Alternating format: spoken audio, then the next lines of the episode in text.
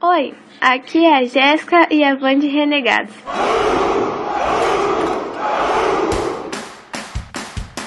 Band Renegados!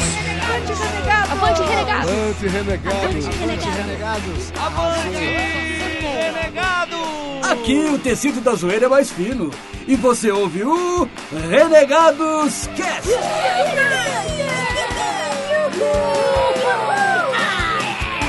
Avante Renegados, aqui é a Miho e de todas essas adaptações de quadrinhos eu quero agora uma série só. O quadrinho da Mônica da Branca Pinheiro, por favor. Sim, maior expectativa para 2016.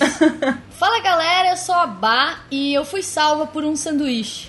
E entendedores entenderão quem viu Jessica Jones apenas. Ixi, Ah, ixi, desculpa aí. Pela mulher do sanduíche. Ixi, ixi, ixi. Fala pessoal, aqui é o Digão e alguém devia fazer isso, então acabou, Jéssica? Olha o meme do mês. É, olá, heroínas. Aqui é o Deza e não usem drogas. Nossa, que coisa. É, Fala galera, aqui é a Hobbs e definitivamente as heroínas estão cansadas de usar colã enfiado na bunda. Yes. Agora é salvar o mundo de moletom, calça jeans Muito mais confortável, vai se fuder. Melhor coisa, Muito cara. mais confortável. É isso aí, galera. Não sei se vocês já notaram o tema do cast. Então, bah, fala aí qual que vai ser. Pois é, galera, hoje vamos falar das coisas mais lindas desse- desses últimos tempos aí, porque tivemos aí recentemente a estreia de mais uma série e Girl Power. É sim. Hoje o tema é sobre todas as nossas protagonistas heroínas das séries de TV e séries, inclusive para todos os gostos. Inclusive, olha só que lindo. As mulheres estão tomando conta da televisão para todo mundo. É isso aí. Tudo isso e muito mais, mas só depois das nossas e-mails recadalas. Recadola!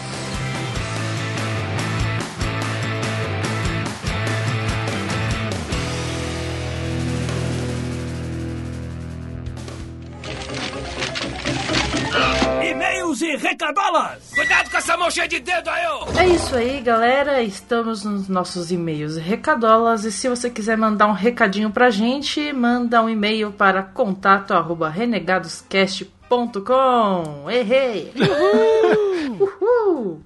É, vamos lá. Primeiro e-mail. Muito bem, eu vou ler o e-mail do Felipe Santos Silva. Ele começa falando: Olá pessoal do Renegados. Gostaria de explicar um pouco sobre meu e-mail no cast passado. Bom, eu nunca tinha mandado e-mail para casts ou qualquer página, blog, vlog, nada disso. Talvez por isso eu não tenha dito muita coisa. Tentarei continuar mandando e-mails em todos os casts, pois é muito, muito foda o cast de vocês. Olha aí. Olha que aí legal. Olha que tudo. Quanto ao assunto do último cast sobre Enem e faculdade, cara, fez eu lembrar de um professor que tive que.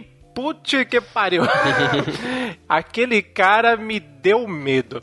Explicando. Lá estava eu fazendo a prova, passando uma colinha básica via borracha. a técnica básica né, de cola. Quando o professor vê, pega a borracha, olha no fundo da minha alma pelos meus olhos e diz: Na próxima é checkmate. Aí ele deu aquele checkmate, dando aquela passada de dedo no pescoço como se fosse como se fosse para matar. Depois disso, nunca mais colei. Caralho. Não, é legal que ele frisa. Depois disso, nunca mais colei com borracha. Ah, tá, claro. Aí ele termina, valeu, desculpa pelo e-mail gigante e pelo último e-mail pequeno. Continue. to- É. A vida! A vida é um grande meio termo, meu caro Felipe. Continue tão foda quanto são. Um abraço a todos e avante renegado! Muito obrigado, meu rapaz. Muito bom, cara. Muito obrigado. Próximo e-mail. O próximo e-mail é meu. Eu vou ler o e-mail do Jorge Augusto. Nossa. A voz de Renegados Jorge presente com mais um e-mail participativo. Histórias de faculdade. Eita, tempo bom que não volta mais. Como vocês e os ouvintes mais antigos sabem, sou formado em tecnologia em análise e desenvolvimento de sistemas. Curso esse de 3 anos e sou formado desde 2008. Mano, Quem não rir com a história do PDC só pode ter sofrido algo parecido. E eu rachei o bico. E até o pessoal do ônibus ficar olhando estranho pra mim. E foi quando eu ri mais. As melhores histórias são sempre do PDC. cara. PDC é o É mestre sempre das assim, histórias. cara, sempre assim. Agora é minha vez de contar uma história de faculdade. Obviamente não sou o Zá para aguentar fácil e beber bastante, mas enfim. Um belo dia, num boteco perto da facu, conversávamos sobre quaisquer anchovas por aí quando veio a aposta. é muito bom as expressões. Anchovas. Me falaram que eu não conseguiria beber um copo de pinga com limão. Não confundam com caipirinha, porque não foi nada doce. E eu disse que não queria. Até vir a frase: Duvido que você beba, e se beber, ganha 50 reais. Olha aí. Ó, tava fácil, será que não? Vamos lá. Munido de uma coragem nunca antes experimentada, tipo Martin McFly quando ouve que ele é covarde, né? Embalado pelo duvido, pois eu detesto que duvidem de mim. Mesma coisa. Peguei o copo e virei. Os cinco goles mais causticantes de minha vida. Caraca. Desceu queimando e rasgando a garganta. Cinco minutos depois, eu estava bem de novo, até fui ter minha aula normalmente e feliz. Tinha ganho a aposta e 50 reais. Mas, mano, mano, quando eu fui embora pra casa, comecei a passar mal de uma maneira tão foda que quase vomitei antes de chegar em casa. Claro que minha mãe ajudou pra caramba, mas, claro, ela não perdeu a chance de me zoar. Perguntou se eu queria mais um gole que ela faria. Enfim, minha mãe, né? a mãe dele, cara, zoando ele, imagina. Ah, quer mais um golinho, Jorge? Quer? Ah, ah, quer aguentar? Não aguenta? Então bebe leite então. De resto, depois desse e-mail gigante, fora até do meu padrão, né? Só tenho que agradecer pelo cast foda e deixar a vocês o meu Avante Renegados. E PS1. Hum. Miho. Eita. Lembrem da, ulti- lembrem da última leitura de e-mails, pessoal. Olha aí. Valeu, Chachei. Chachei. É, próximo e-mail. É isso aí, eu vou ler o nosso próximo e-mail, que é o e-mail do nosso amigo Lex. Lex Luthor. Vamos lá. Ele começa assim: Espero que tenha chegado a tempo e. Caraca, moleque, que dia, que isso? Solta um renegado só pra relaxar. Tá ótimo. esse, é o, esse é o início do, do e-mail do Lex. E aí ele começa pra valer aqui. em, Fala galera do Renegados, cá estou eu, seu cavaleiro Lex, para mais um e-mail não educativo. Não educativo.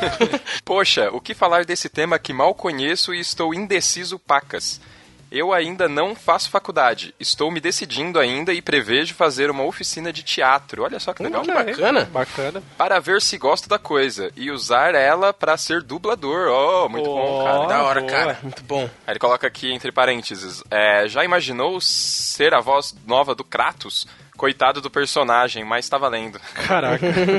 Mas posso dizer que fiz o nosso querido Enem duas vezes e graças à nossa Ganesha não fui um dos atrasados do Enem. Muito bom. Mas a primeira vez que eu fui fazer a prova, eu não sabia que tinha que levar caneta preta.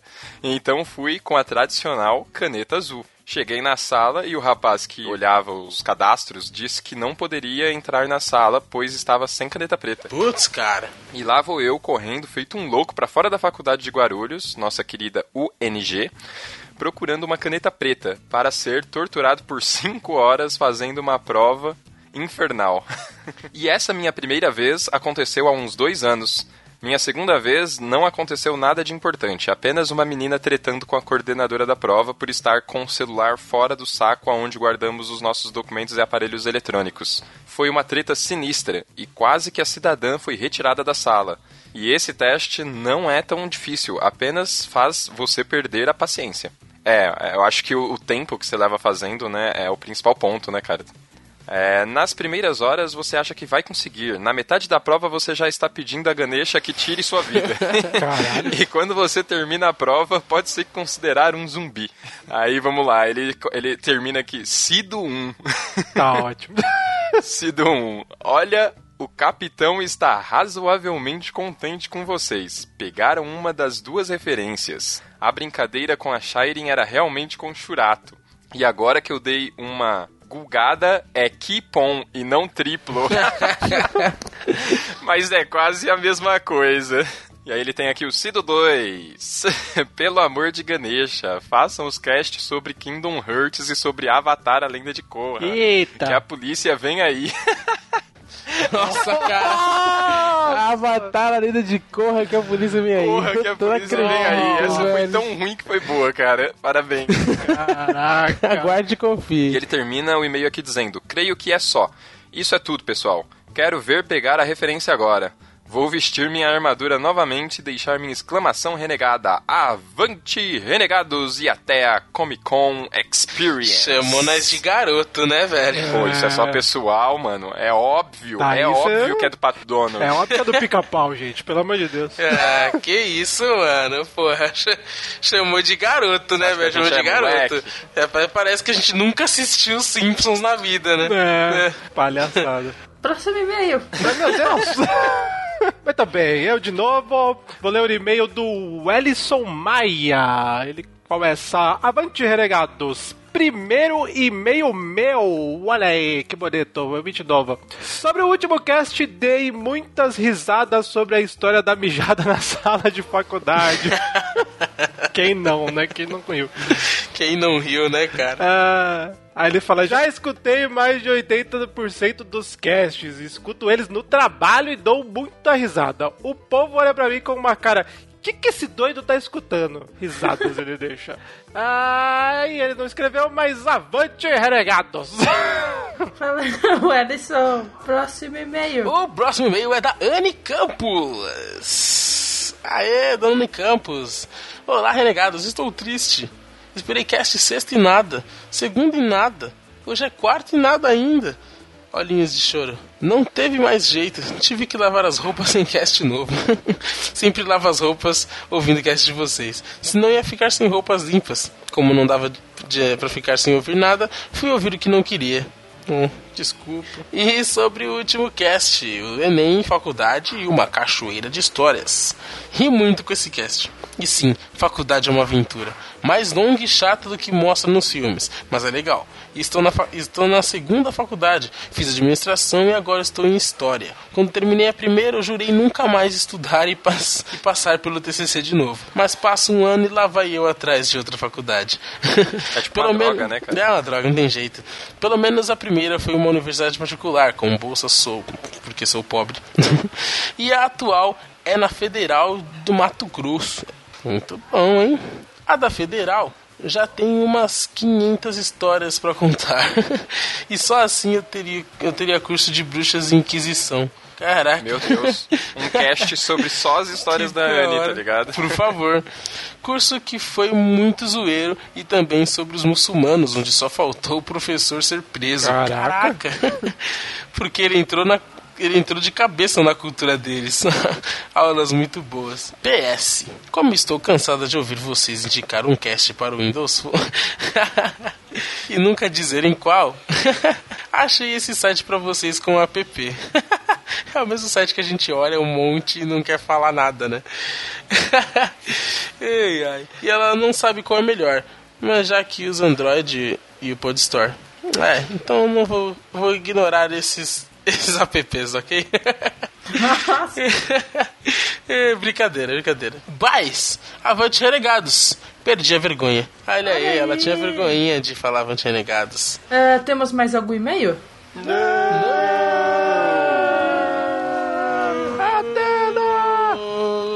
Ok, então vamos para as recados. Essa semana foi uma semana meio corrida, né, gente? Nossa, pra burro. A gente tava no FIC, Melhor evento. até pedimos perdão pelo vacilo, porque a gente não postou um cast nessa segunda, porque a gente tava morrido do, do fim de semana lá em BH. É, gente. estávamos todos morridos. É, Valeu a pena, foi por uma ótima causa. E é isso aí, galera. Pedimos desculpas. Vamos lá, recadolas, gente. É isso aí, primeira recadola, um pouquinho atrasado, afinal sou eu. Mas eu participei de um cast muito foda lá nos nossos amigos do Quadrincast. Quadrincast. É, participei de um cast sobre financiamento coletivo, crowdfunding. Oh, show de bola. Gravei lá com o nosso amigo Luiz Garavelo, do Quadrim, e com o Ives, de um projeto Onodata. E lá a gente dá dicas e estuda, faz estudos de casos, como o nosso querido Pétalas, para entender como uma campanha pode dar certo ou não. Aham, legal, É, legal. para quem tá interessado em começar um projeto, vale a pena aí. Fica aí o link no, no post para vocês aprenderem um pouco sobre crowdfunding. Isso aí, ótimo tema, cara. Ouçam o Quadrincast. Vai estar tudo no post. Mais alguma coisa? Sim, aproveitando que estamos falando de crowdfunding, vou falar aqui de mais um projeto do Catarse, que é do nosso amigo Felipe Cânio, autor de Lost Kids, de 321, e vou falar de um, de um quadrinho que eles estão lançando agora numa campanha que é de uma personagem que estava dentro do primeiro volume do, do da coletânea lá do 321 que ele, que ele roteirizou e fez junto com Fabiano Neves, que é o A Ruiva. O título é Os Poucos e Amaldiçoados. Eu já tenho que começar dizendo que esse título é animal, né, cara? Muito bom, muito bom. É um western com um apocalipse zumbi, uma parada bem louca, muito bem desenhado. O Fabiano é sensacional, um puta artista. Ganhamos um artbook dele, muito foda. E o link vai estar no post, galera. Confiram lá. O, o Felipe também pediu pra gente dar essa força aí. E assim, falta 30 dias para acabar a campanha. Ele já bateu a primeira meta, já bateu a, a, a, uma das metas estendidas, mas a intenção é justamente a gente conseguir atingir todas as metas Não, estendidas. a, parada é a seguinte, cara. Ele é amigo do Gustavo Borges. A gente fez aquele barulho pro Pétalas que atingiu todas as metas estendidas. Então, agora, velho, vocês, vocês que ajudaram o Pétalas, vocês sabem que a gente não dá ponto sem nó. Exatamente. Vamos bater todas as metas estendidas da Ruiva, velho. Porque o projeto é foda. Vale muito a pena. Se você ajudou Pétalas, que já é sensacional, imagina esse cara. Ajuda lá, velho. É, mais alguma coisa? Sim, chuva de recadolas.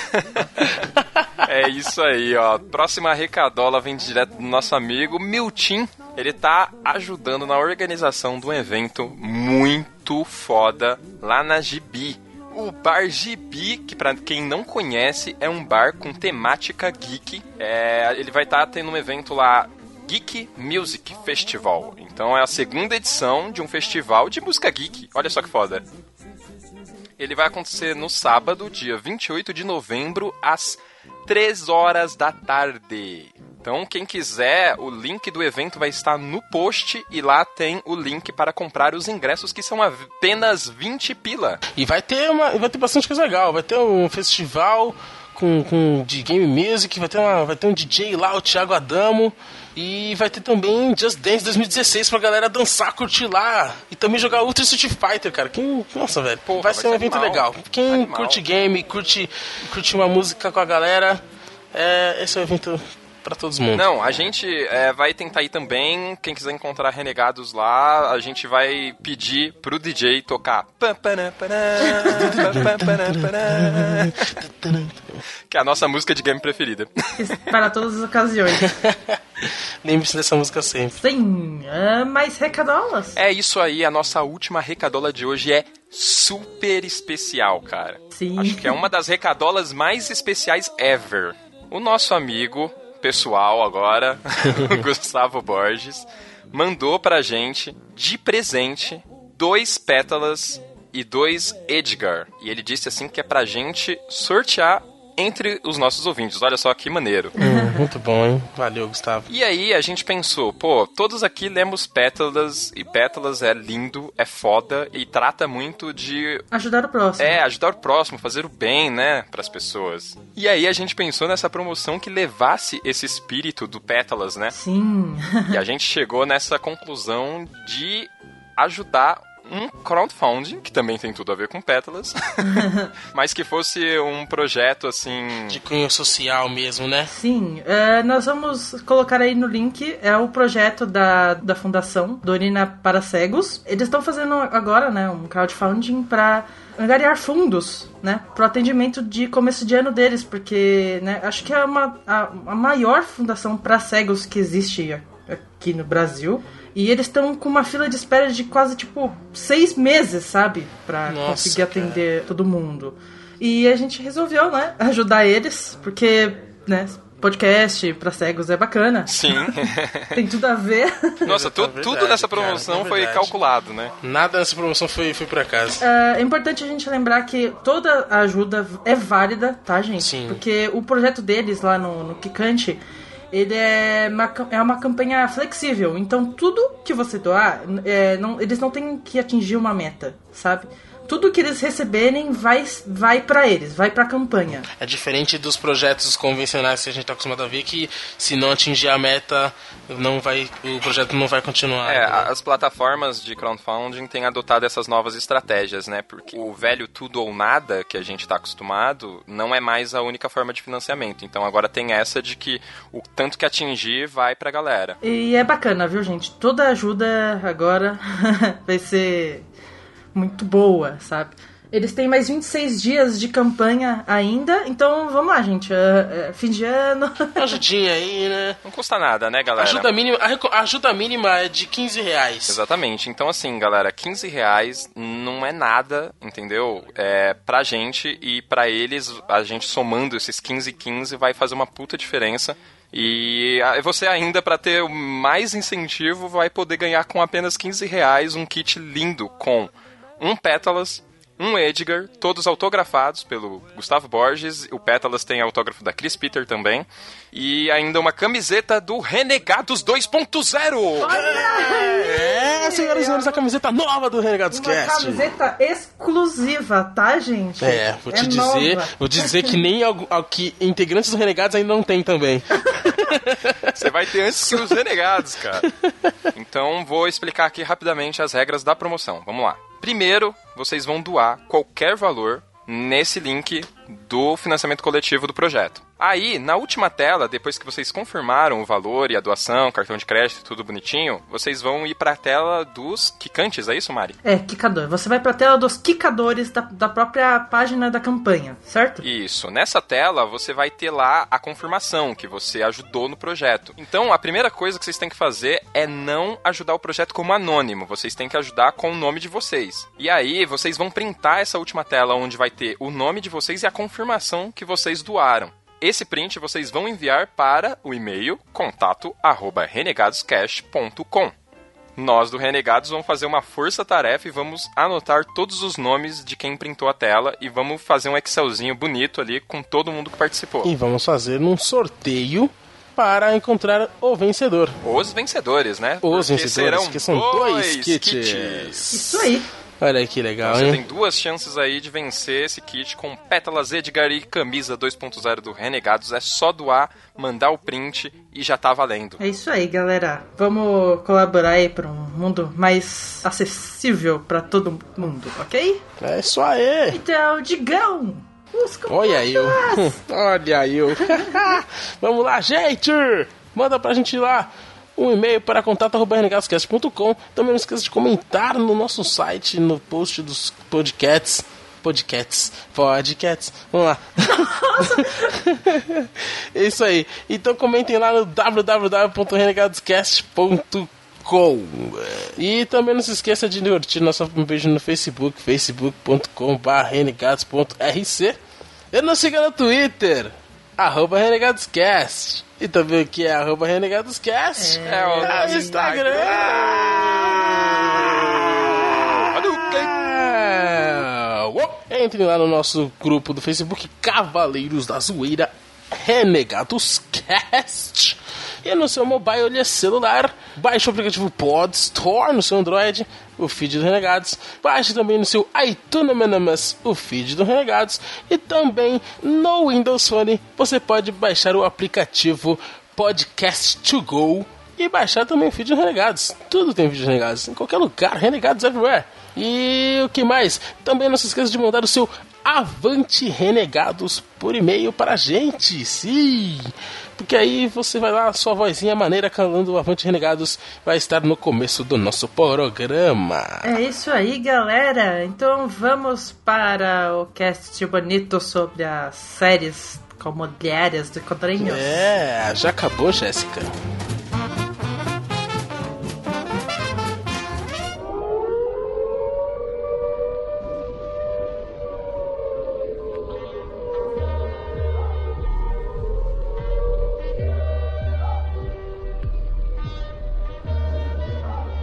É isso aí, esses foram nossos e-mails recadosos e eh, primeiro, né, antes de tudo de falar das séries, vamos falar um pouquinho sobre a importância delas nessa situação que a gente está vivendo. Olha que bonito. Neste momento, desta atualidade. Neste momento lindo. Atualmente, nos dias de hoje, né? É que a gente tá vendo uma aceitação da cultura pop, né? Com os ideais feministas e igualitários todos em geral, né? É, como, como a gente fez um programa sobre isso, né? Sobre representatividade da mulher, mas não só isso, tá vindo muitas coisas, por exemplo, Star Wars tá vindo aí com dois protagonistas, é um negro e uma menina, sabe? O Mad Max, que praticamente o filme era da Furiosa, sabe? Muitas Sim. coisas estão aparecendo muito legais pra reforçar mesmo que o que nós temos que precisa dessa representatividade, sabe? Tá saindo um pouco do núcleo só o homem branco, forte e tudo mais, né? Exato. Aí a gente tá tendo mais mulher, a gente tá tendo mais negro, a gente tá tendo mais gordo. Não sei, não sei se gordo tem, não sei. Tem, tem quadrinho. É, tá fugindo um pouco do padrão, né? Tipo, que a gente sempre teve. Isso é bom, né? Tanto pra gente como consumidor, até pro mercado, né? Pô, precisa variar um pouco, né? Senão fica sempre aquela mesma autofagia de sempre, né? Fica só remake, remake, remake de tudo. Então criar, né? Se for fazer remake, pelo menos de coisas diferentes, né? Sim. E se você vier falar que representatividade não importa, nesse fim de semana que teve o FIC, eu tava até comentando disso com o Bruno, acho que com o Digão também, que teve um momento muito bonitinho, cara, que a gente tava lá vendo os quadrinhos, e aí numa das banquinhas tinha um tipo de um cartão postal com uma personagem negra.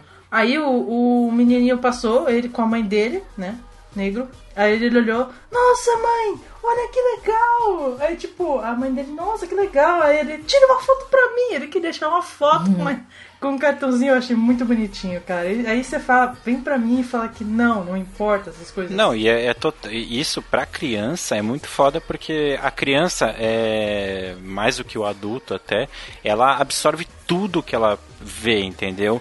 Então, quando ela cria empatia com aquele personagem, ou seja, ela se identifica com aquele personagem, ela vai admirar aquilo e se o personagem ele for um, um herói, porra, pra ele ele vai querer ser um herói também, ele vai querer fazer coisas boas, né, entendeu? Dar, exemplos bons.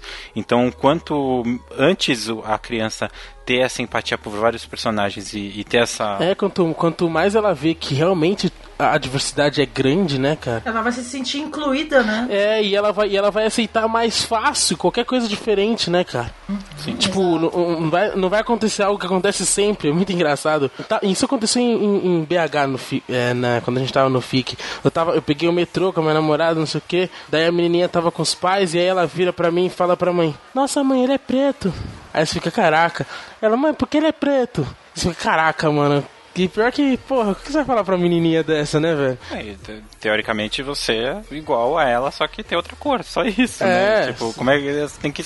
Não, óbvio, você não vai ficar explicando, ah, que a melanina tal, essas coisas, mas tipo, sim, tem pessoas que são diferentes. Como eu sou diferente de outra. Eu sou branco, eu tenho outra pessoa que é branca que é diferente de mim. Pronto, é normal. É, eu acho, eu acho legal exaltar essas diferenças, porque ah, desde cedo a criança ela consegue conviver com isso, né? Porque Exatamente. Uma, até por uma uma pauta mais. hum, tem a ver e não, mas é, esse lance de, por exemplo, você discutir gênero em, em sala de aula desde, desde o ensino infantil. É importante.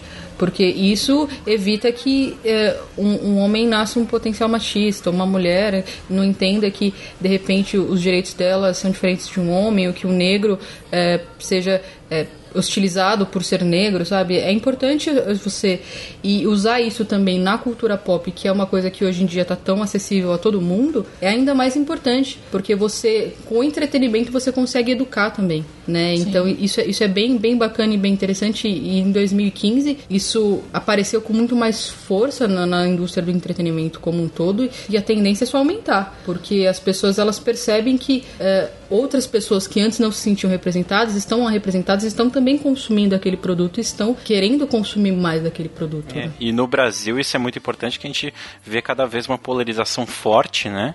É, e é importante a gente ter essa, essa representatividade, né? Do, pro nosso lado, né? Porque.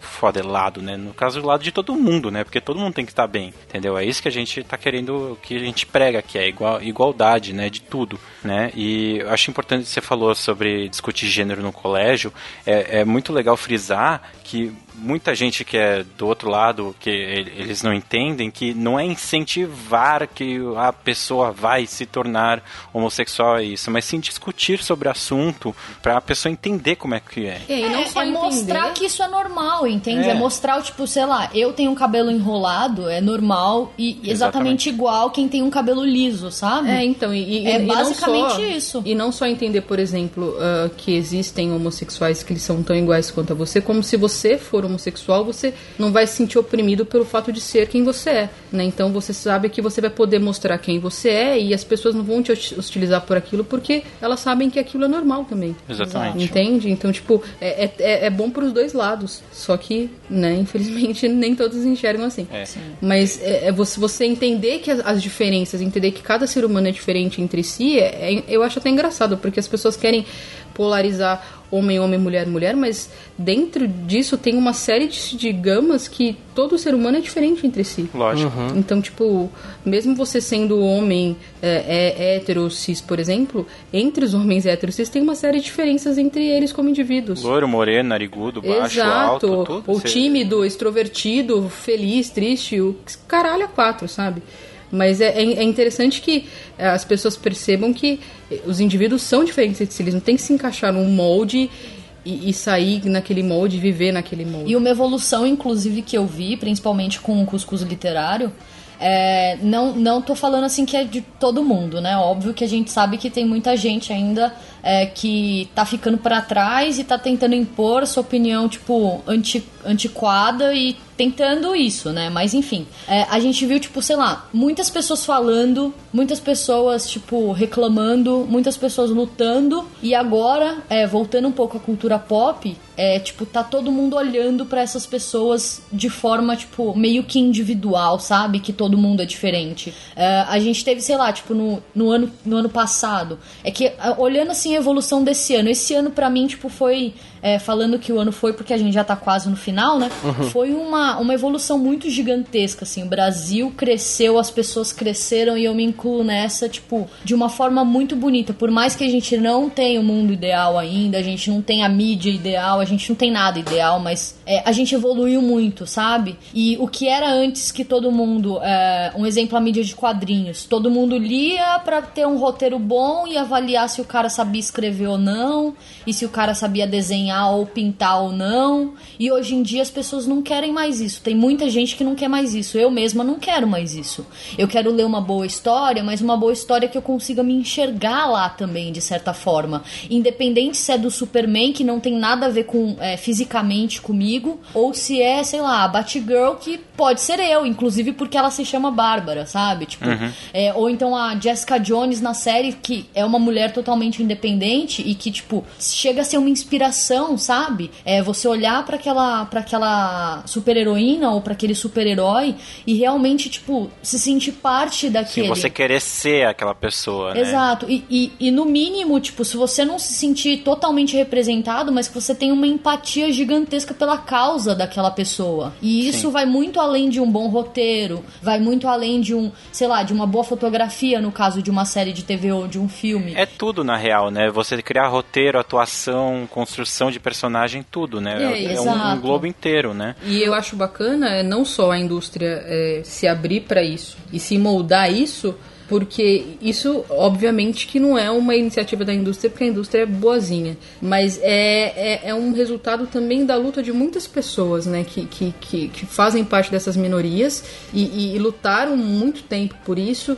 E agora os resultados começam a, a aparecer e começam a abarcar mais pessoas para essa mesma luta, né? De repente, muitas pessoas que eram- pa- isso passava despercebido, hoje elas conseguem perceber que realmente existe essa- essa necessidade de incluir cada vez mais outros tipos de pessoas nas, na- nos quadrinhos, no cinema, na série de TV e etc. E tipo, e a indústria finalmente, né, depois de tantos anos aí, pelo, pelo menos no caso do, do feminismo, por exemplo, desde, a, desde toda a luta, finalmente percebe que as mulheres elas querem se sentir representadas muito mais do que usando um colante, mostrando um decote e sendo gostosona, sabe? É, né? O, o, cor, o corpo default da mulher já não é mais, né? Aquele corpo default de Exato, quadrinho, é. né? Pelo não, menos é hoje. não é mais aquele, aquele padrão anos 90 que a mulher era hipersexualizada. é, peituda, bunduda e magra, que não Exato. tem costela, né? Hoje É, em no- dia no- você nos tem um- quadrinhos hoje, se você for perceber, as grandes heroínas que estão, as heroínas que estão fazendo mais sucesso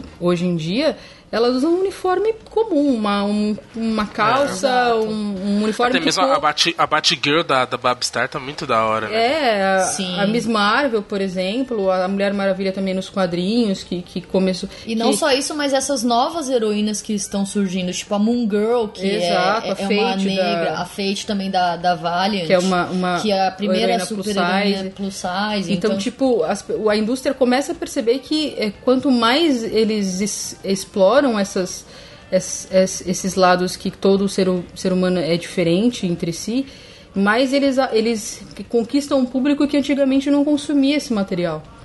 Né, que agora se vê uma história interessante, se vê representado uma história boa, por exemplo, uma história de heroínas escrita por mulheres, Sim. né?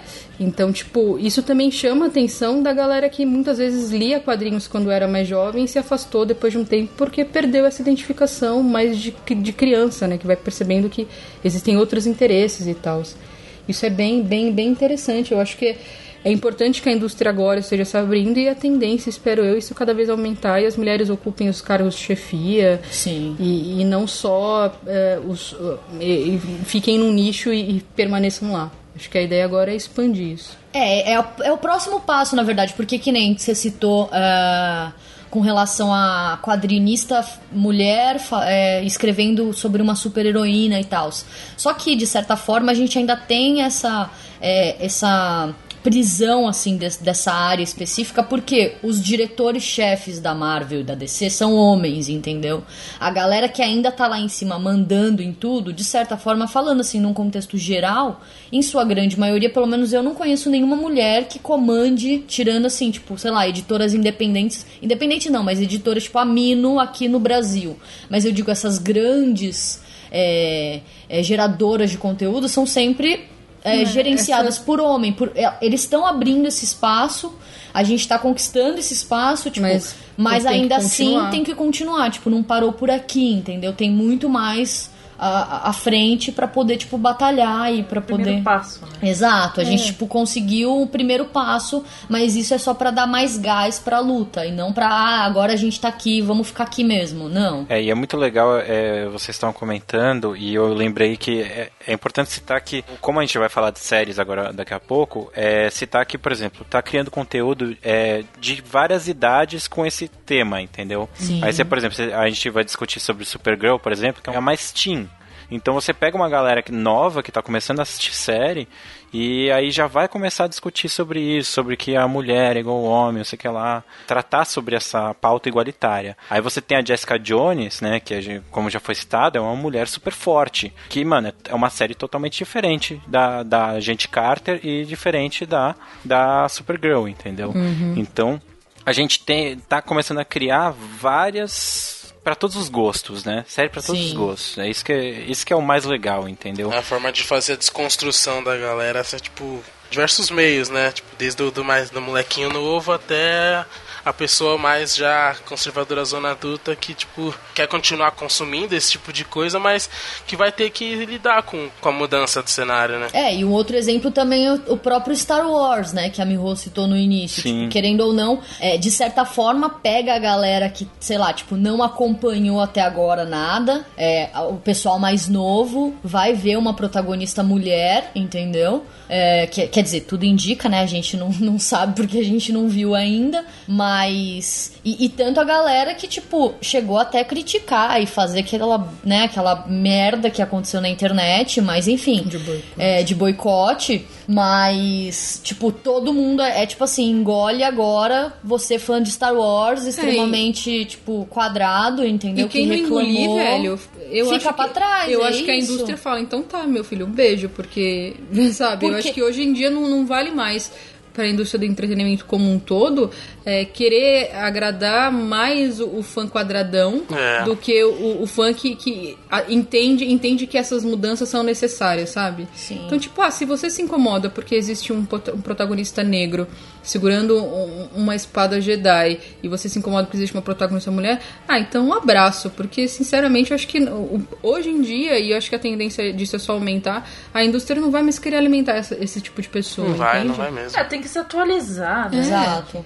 E tem que e a pessoa que tem que entender que se ela se incomoda agora, eu sinto muito, ela vai se incomodar muito mais, porque as vozes não vão escalar e só vão aumentar. Me perdoa, mas é assim que A única acontece. solução vai ser o suicídio. Mas enfim.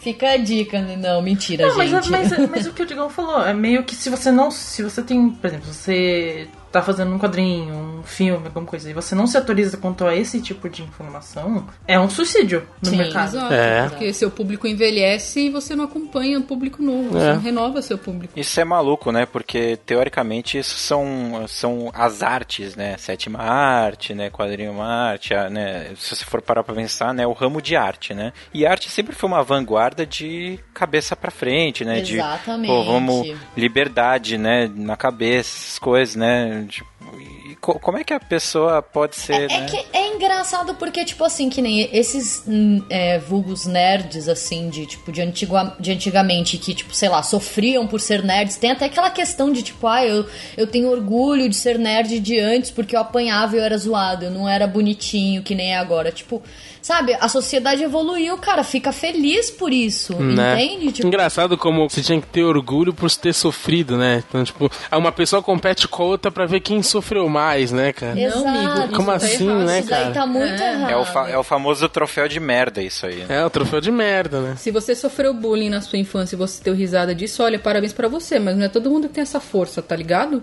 E você- isso tá Exatamente. muito errado. Isso não é tipo, é, é de você espancar pra você educar. Isso não existe, tá ligado? Esse bagulho de você ter que sofrer bullying pra poder aprender a conviver no mundo, cara, isso é muito babaca. Isso não existe, isso tá errado. Não é assim que se educa uma criança. É que na verdade o pessoal ele entra em pauta o lance da superação, mas eu, eu não acho que você tem que sofrer pra você Exato. tipo ser você ter essa cabeça de superação. Mas é justamente todos têm seus desafios, saca?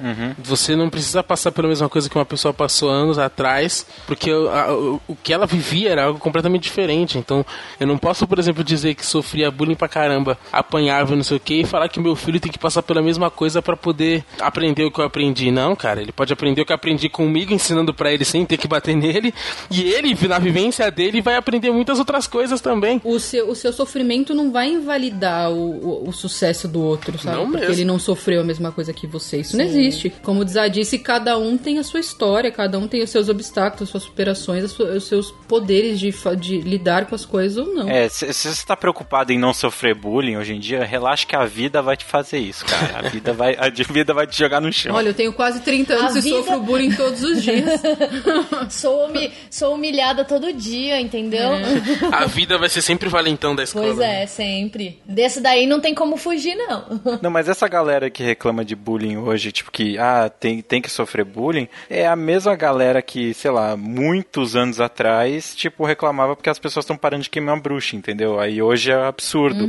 Exato. O único problema é ele passar isso pro filho dele. Pois é, né? Ah, pro lógico, né? E assim vai, entendeu? Mas aí é, é outra questão que já não. Mas, ó, eu vou te dizer a real. Se com, com conteúdo, se a gente incentivar esse esses conteúdos, né, de igua- igualitários cada vez mais, as crianças hoje em dia, elas aprendem muito mais o que elas veem na internet e na TV do que com os pais, né? Sim. Se você for parar pra pensar, ou com os mais velhos, né? Porque, na real, velho, ninguém ouve muitos pais, tá?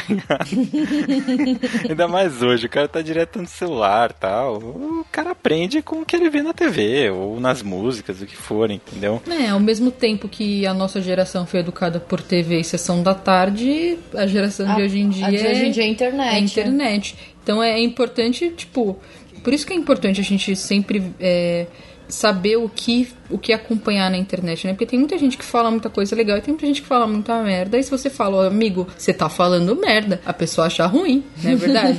não, você tem que falar, amigo, isso tá errado porque você influencia pessoas, porque você tem muitas pessoas que te acompanham e te, te tem como modelo. É a responsabilidade. Eu né? não tenho responsabilidade. Não, você tem sim, tá ligado? Porque se você tem, se você tem um monte de, de pessoas, sei lá, você tem 10 pessoas que acompanham fielmente o que você fala e, e, e falam, não, o que você fala é lei, então você tem que se responsabilizar por 10 pessoas. Então imagina para quem é, influencia milhares de pessoas. Você Sim. tem que ser responsável por aquilo que você fala sim, porque aquilo vai entrar na cabeça. Pode não influenciar um cara de 20 e poucos anos que já tem uma cabeça mais ou menos feita, mas vai influenciar um, um cara ou uma menina de 12 anos que tá formando seu caráter, tá ligado? Então é importante que as pessoas entendam, principalmente formadores de opinião e a cultura Mas- do entretenimento como Mas um isso todo, daí vai, ser, já, vai ele- ser exatamente igual é, o que a própria. Tipo, a própria mídia, tipo, vamos supor, ah, a gente tem cada vez mais séries, filmes, quadrinhos e por aí vai, representando todo mundo, certo? Os- ouvindo as minorias e etc. E aí o que, que acontece? Você é geradora de conteúdo, Hobbs. Você. Mas você tá fechando os olhos pra isso. Você tem 100 milhões de pessoas que seguem. Só que você não vai sair dali. Porque todas as outras pessoas, elas estão seguindo é, toda essa evolução da sociedade como um todo, entendeu? Então você vai ficar pra trás. Então, de certa forma, inclusive, a gente já viu essa mudança em grandes formadores de opinião aqui do Brasil, de cultura nerd. Entendeu? A gente já viu essa mudança. Tem alguns que ficam pra trás, mas é só dar tempo ao tempo, porque ou eles vão ter que se adaptar e acordar pra vida, ou eles vão acabar perdendo tudo que eles construíram e continuando com aquela bolha que segue eles, entendeu? É, na hora que a água bate na isso. bunda, né? Começa a perder Exatamente. seguidores. Vai chegar um momento em que eles ou eles, tipo, abrem a mente ou eles esquecem tudo que eles construíram. Basicamente isso. É tempo ao tempo. É, é o mesmo esquema de pessoas velhas que tem, que, que tem pensamento velho tem que morrer pra poder, tipo, é, que os seus filhos e os seus netos sejam melhores e construam uma sociedade melhor. É, basicamente a- isso. a- o, o resumo de tudo isso é tipo quem é, milita por essas coisas, essas causas de incluir as minorias vai militar, mas não vai enxergar os resultados, né? Porque o bagulho vai ir para as próximas É. gerações. Basicamente isso. Contanto que todo esse resultado que a gente tá colhendo agora não foi a gente que plantou. Exato. E não tem que ter vergonha nenhuma de, pô, nossa, agora realmente eu percebi que eu estava errado antes e hoje vou mudar. Eu, por exemplo, hoje eu não sou, ah, ô feminista, nossa, eu tipo. Nem nunca vai ser, né, Nem, cara? nem nunca vou ser. Porque eu tive uma criação no mundo machista, óbvio que eu tento sempre melhorar, né? A gente você sempre tenta se policiar, né? Acho que todos os homens devem fazer isso, pelo menos, né? Tipo, pô, não vou ser babaca, não vou falar isso, não vou incentivar essas coisas, né? Se você tem um pensamento ou outro, cara, guarda pra si, mano, e foda-se, entendeu? Tenta mudar, tenta ser melhor, pelo menos. E, e eu, antigamente, eu, eu me via tendo, tipo, uma cabeça totalmente diferente do que eu tô tendo agora, Não, entendeu? até, até eu, assim, como mulher, é, eu, eu tinha muitas atitudes machistas, né? Eu, como mulher e lésbica, eu, eu lidava com as outras mulheres como um homem, porque era o que, a ideia que eu tinha de como é, você deveria tratar uma outra mulher. É muito louco isso. Porque eu percebo hoje em dia que eu era machista pra caralho, assim. Num nível muito louco, tipo, de, de olhar e de ficar secando, sabe? Ficar, tipo, fazendo igual os caras que você passa na rua e fala, nossa, que gostosa. Eu não falava isso. Mas é, mas é, era o pensamento que vinha na minha cabeça. Isso é babaca pra caralho. E, tipo, isso não faz. Isso faz, sei lá, de 5 anos a 5 anos. Porra, 5 anos é pouco tempo. Né, pra você, você pensar assim numa linha. Mas assim, é, é, é, um, é um bagulho que até as próprias mulheres, mesmo as não lésbicas, mulheres héteros, etc., até as próprias mulheres, porque o machismo é tão é, fixado na nossa sociedade que até as próprias mulheres têm que também se policiar quanto a isso. Quando você olha outra mulher e fala, nossa, como ela tá vestida igual vadia, É. tá ligado? São essas pequenas, esses pequenos nuances, assim, as pequenas coisas que você costuma dizer. Vídeo de Jô Soares. Exato, bicho, Soares. Essas coisas, tipo, nossa, é, sei lá, é mulher, mulher que é mulher se comporta. Sabe? Essas, essas pequenas que você ouve sua mãe falando, sua tia falando, sua avó falando, e que eu- antigamente não, não, não me incomodavam, mas hoje eu percebo que, tipo, é por conta da sociedade machista que a gente tem, né? E, tipo, e as pessoas, é até uma coisa que eu digo assim, tanto para homens quanto para mulheres, como ser humano em geral, muitas vezes pessoas são machistas e têm esses pensamentos, essas atitudes, mesmo sem querer, não é porque elas são filhas da puta maldosas, você é do mal. É porque o bagulho ali tá tão enraizado que, tipo, é natural, as pessoas agem assim naturalmente. Isso em tudo, né? Porque até mesmo você vê que a galera tretou pra caramba com um cara que postou a seguinte imagem, tipo, todo branco é racista, né? E assim, é que, é que a imagem foi muito impactante e a galera e fez a galera ficar, porra, como assim? O cara é mó idiota, não sei o que, racismo reverso o cara era quatro. Mas o lance é justamente esse, é justamente o lance de você. É, do, do comportamento, né? De você ter criado comportamentos que são de, de fato preconceituosos e que você não percebe. São coisas cotidianas, coisas que foram, foram enraizando, foram ficando na sociedade. Então você fala, justamente você falar inveja branca, saca? Ou você, ou você falar que, tipo, não se anda igual vadia na rua, que é o fato de andar com um shortinho curto, isso é coisa que, que acabou que acabou ficando preso, né? Mas a ideia é justamente a, a, a questão é justamente a empatia, você justamente desconstruir, né, cara? Você perceber que, pera, isso daí não é errado, cara. É, o errado, o errado de fato é você perceber que você tá sendo machista, preconceituoso, homofóbico e o caralho é quatro e querer E continuar, continuar assim porque assim, é mais cômodo. é, e dizer. Não, assim, é, o, o, o es- o escroto é justamente você continuar fazendo isso e dizer que é, sei lá, a ditadura do politicamente correto, sabe? Não, é, eu, eu sou, eu sou assim e ninguém vai me mudar porque eu, eu sou assim. É, o né? mundo, Eu o mundo assim. tá chato, né? Tipo, ah. Não, droga. mas ó, na real, a, a real é que é, é difícil ser um pouco da zona de conforto. Tipo, não é que é difícil, mas tipo, você tem que fazer um sacrifício. Que, por exemplo, você começa a pensar, porque isso é custoso pro seu cérebro, você mudar o seu pensamento. Você começa a analisar tudo que você já fez e tudo que você fala e todo. é, é, esses dias eu tava discutindo com o Bruno, é, que a gente tinha visto aquele vídeo do Emicida, ele falando que, ah, nego tal isso. Nego é, é o quê? Quando a gente fala neguinho é isso, neguinho é aquilo, é. É quando a gente tá falando, ah, o cara é ninguém, sabe? É um, é um É, de uma qualquer. pessoa qualquer, né? E aí você tem que, tipo, às vezes você vai e solta um, ah, não sei o que ela nego é isso. E aí você, puta, você começa a se policiar, entendeu? Aí você para, ó, não vou fazer. Isso, querendo ou não, é tipo, são pequenas coisas que você vai tendo que mudar na sua vida. Beleza, não, não dói, é tipo, mas tipo, você, você tem que policiar, entendeu? E E quando você vê, você, tipo, tá numa situação que às vezes tem um amigo seu que já é, que você era seu puta brother seu, mas o cara ainda tá com a cabeça antiga. E aí você não consegue, você perde amigo às vezes, é uma merda isso, sabe? Não sei se vocês sofreram isso. Puxa, Eu, eu, eu imagino que essas coisas se desconstruir é tipo a pílula vermelha, sabe? Da Matrix. Pega é isso E mesmo. você começa a ver muitas coisas diferentes e se você, tipo, não se policiar, você fica meio doido até, né? Mas tem, mas tem aquelas pessoas que preferem mesmo ficar na zona de conforto, não tem jeito. Que, que, tipo, compartilham qualquer coisa desde que seja mais ou menos igual o que seu cérebro tá acostumado a ver. Você tá acostumado a sempre pensar assim, você sempre vai pensar assim. É simples. E aí, se a mudança for de boas, você muda de boas, né? É, tem, uma, tem, tem um caso no meu trabalho, por exemplo, que eu tenho um funcionário que é homossexual, é gay. Né? E aí o que acontece? A gente tá dividindo a sala com uma galera e aí tem um cara lá que ele é tipo cara machista, assim, mas tipo, é aquela coisa, ele não é machista por mal, ele é só um cara que tem uma, uma aque- aquela cabeça, né? Aí, às vezes ele ficava soltando, ah, que isso, mano, eu sou homem, sabe? É, quando falava alguma coisa a ver com gay, ele falava, eu sou homem. Alguma piadinha, alguma coisinha. É. E aí, teve um dia que eu, tipo, falei, uai, ele não é? Tipo, eu falei, né, o meu funcionário, falei, e ele não é? Aí ele chegou, é, mas é diferente. Eu achei, não, cara, não é diferente. É igual.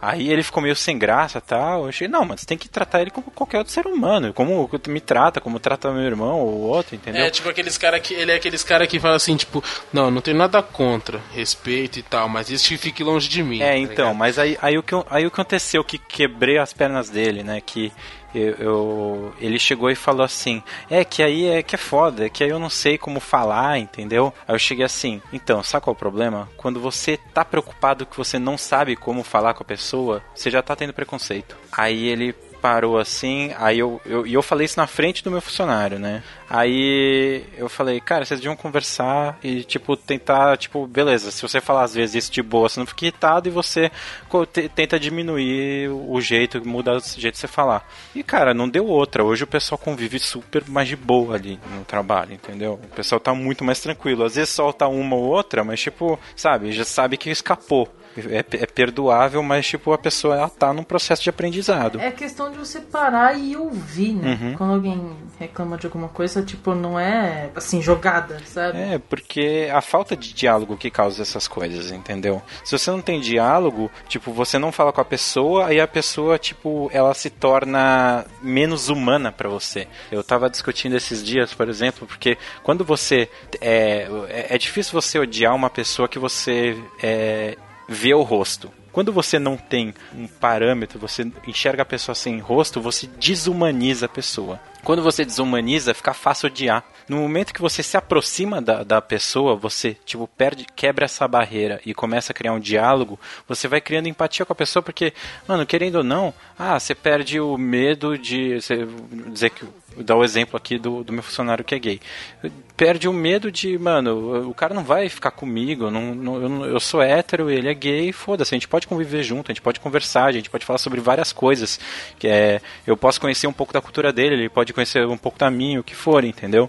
É, e qu- quanto mais você vai conhecendo a pessoa, mais a pessoa vai se tornando humana pra você e você mais vai entendendo e menos ódio você cria, tipo, menos é o, o fato de você não entender quem é a pessoa, entendeu? Isso vale pra tudo, né? Sim, e inclusive esse que é o grande papel de todo mundo ser representado em todas as mídias, porque imagina assim, ah, uma criança ela cresce lendo quadrinho em que o Homem-Aranha é o Miles Morales. Pra quem não conhece, é um adolescente negro, diferente do Peter Parker. Negro e latino. também. Negro e latino, inclusive, que nos Estados Unidos, principalmente lá, isso é um- uma questão um pouco maior ainda, né? Que pra gente é tranquilo, mas lá A grande já é parte um- da população dos Estados Unidos é latina, então, ou seja, lá a representatividade é muito maior do que aqui pra gente.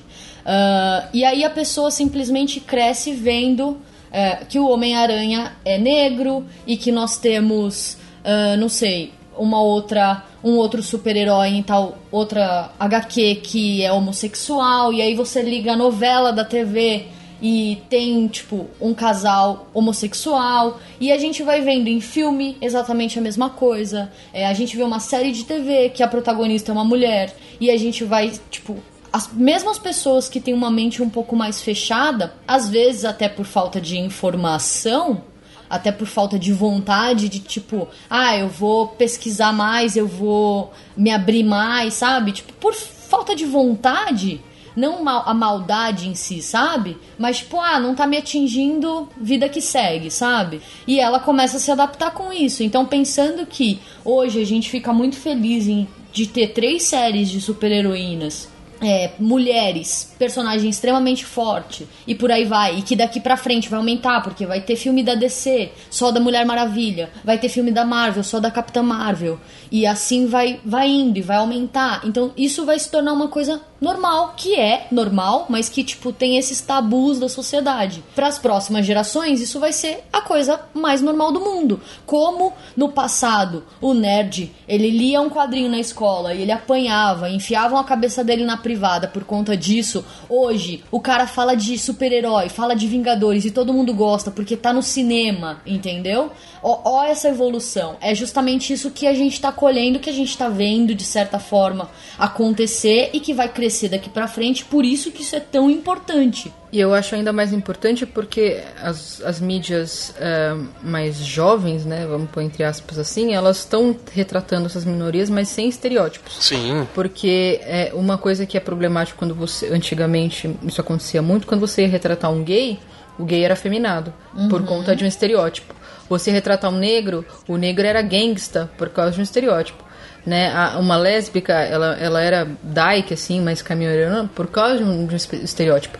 Então, assim, você citou, por exemplo, as novelas. As novelas ainda retratam Sim. como estereótipos. Então, é, é um exemplo ruim. Mas lembrando que se você é gay e é afeminado, não tem nenhum problema Sem também. problemas também, nenhum exato. Mas é que é, as mídias elas retratavam só dessa forma. E, e- e retratavam de um lado negativo, ou um lado humor e tal. E, e- e, tipo, o personagem era só, só tinha isso.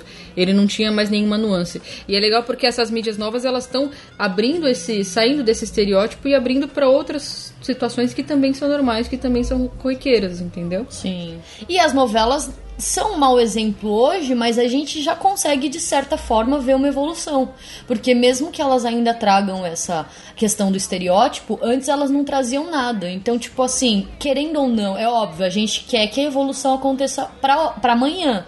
Mas, pensando a longo prazo, vai chegar uma hora que vai ser tão natural como foi há meses atrás a gente descobrir é, o Homem de Gelo dos X-Men assumir que é homossexual na HQ. E ele sempre foi, inclusive, um ícone pros X-Men. E não era um menino afeminado nem nada do gênero, entende? É, mas o quadrinho, ele é uma mídia jovem, ele é uma mídia que atinge um público mais jovem. A TV é uma mídia que atinge um público mais velho. Então, é, se a- quando a TV evoluir, vai ser atrasado da mesma forma, porque... Sim, sim. Enquanto eles estiverem mostrando, pensando em mostrar pra, pra galera né, das antigas, eles ainda vão, eles vão continuar mostrando com o estereótipo, não tem jeito. É, não, é é essa questão de tipo assim, ah, por que, que a representatividade na cultura pop é importante? Justamente para as próximas gerações estarem livres dessas, desses paradigmas que nós, te- nós temos não, né? Mas, tipo, nossos pais, nossos avós têm. Exatamente essa evolução que o, que o Dizá falou de, tipo, meu vô vai morrer cedo ou tarde, daqui a uns anos, entendeu?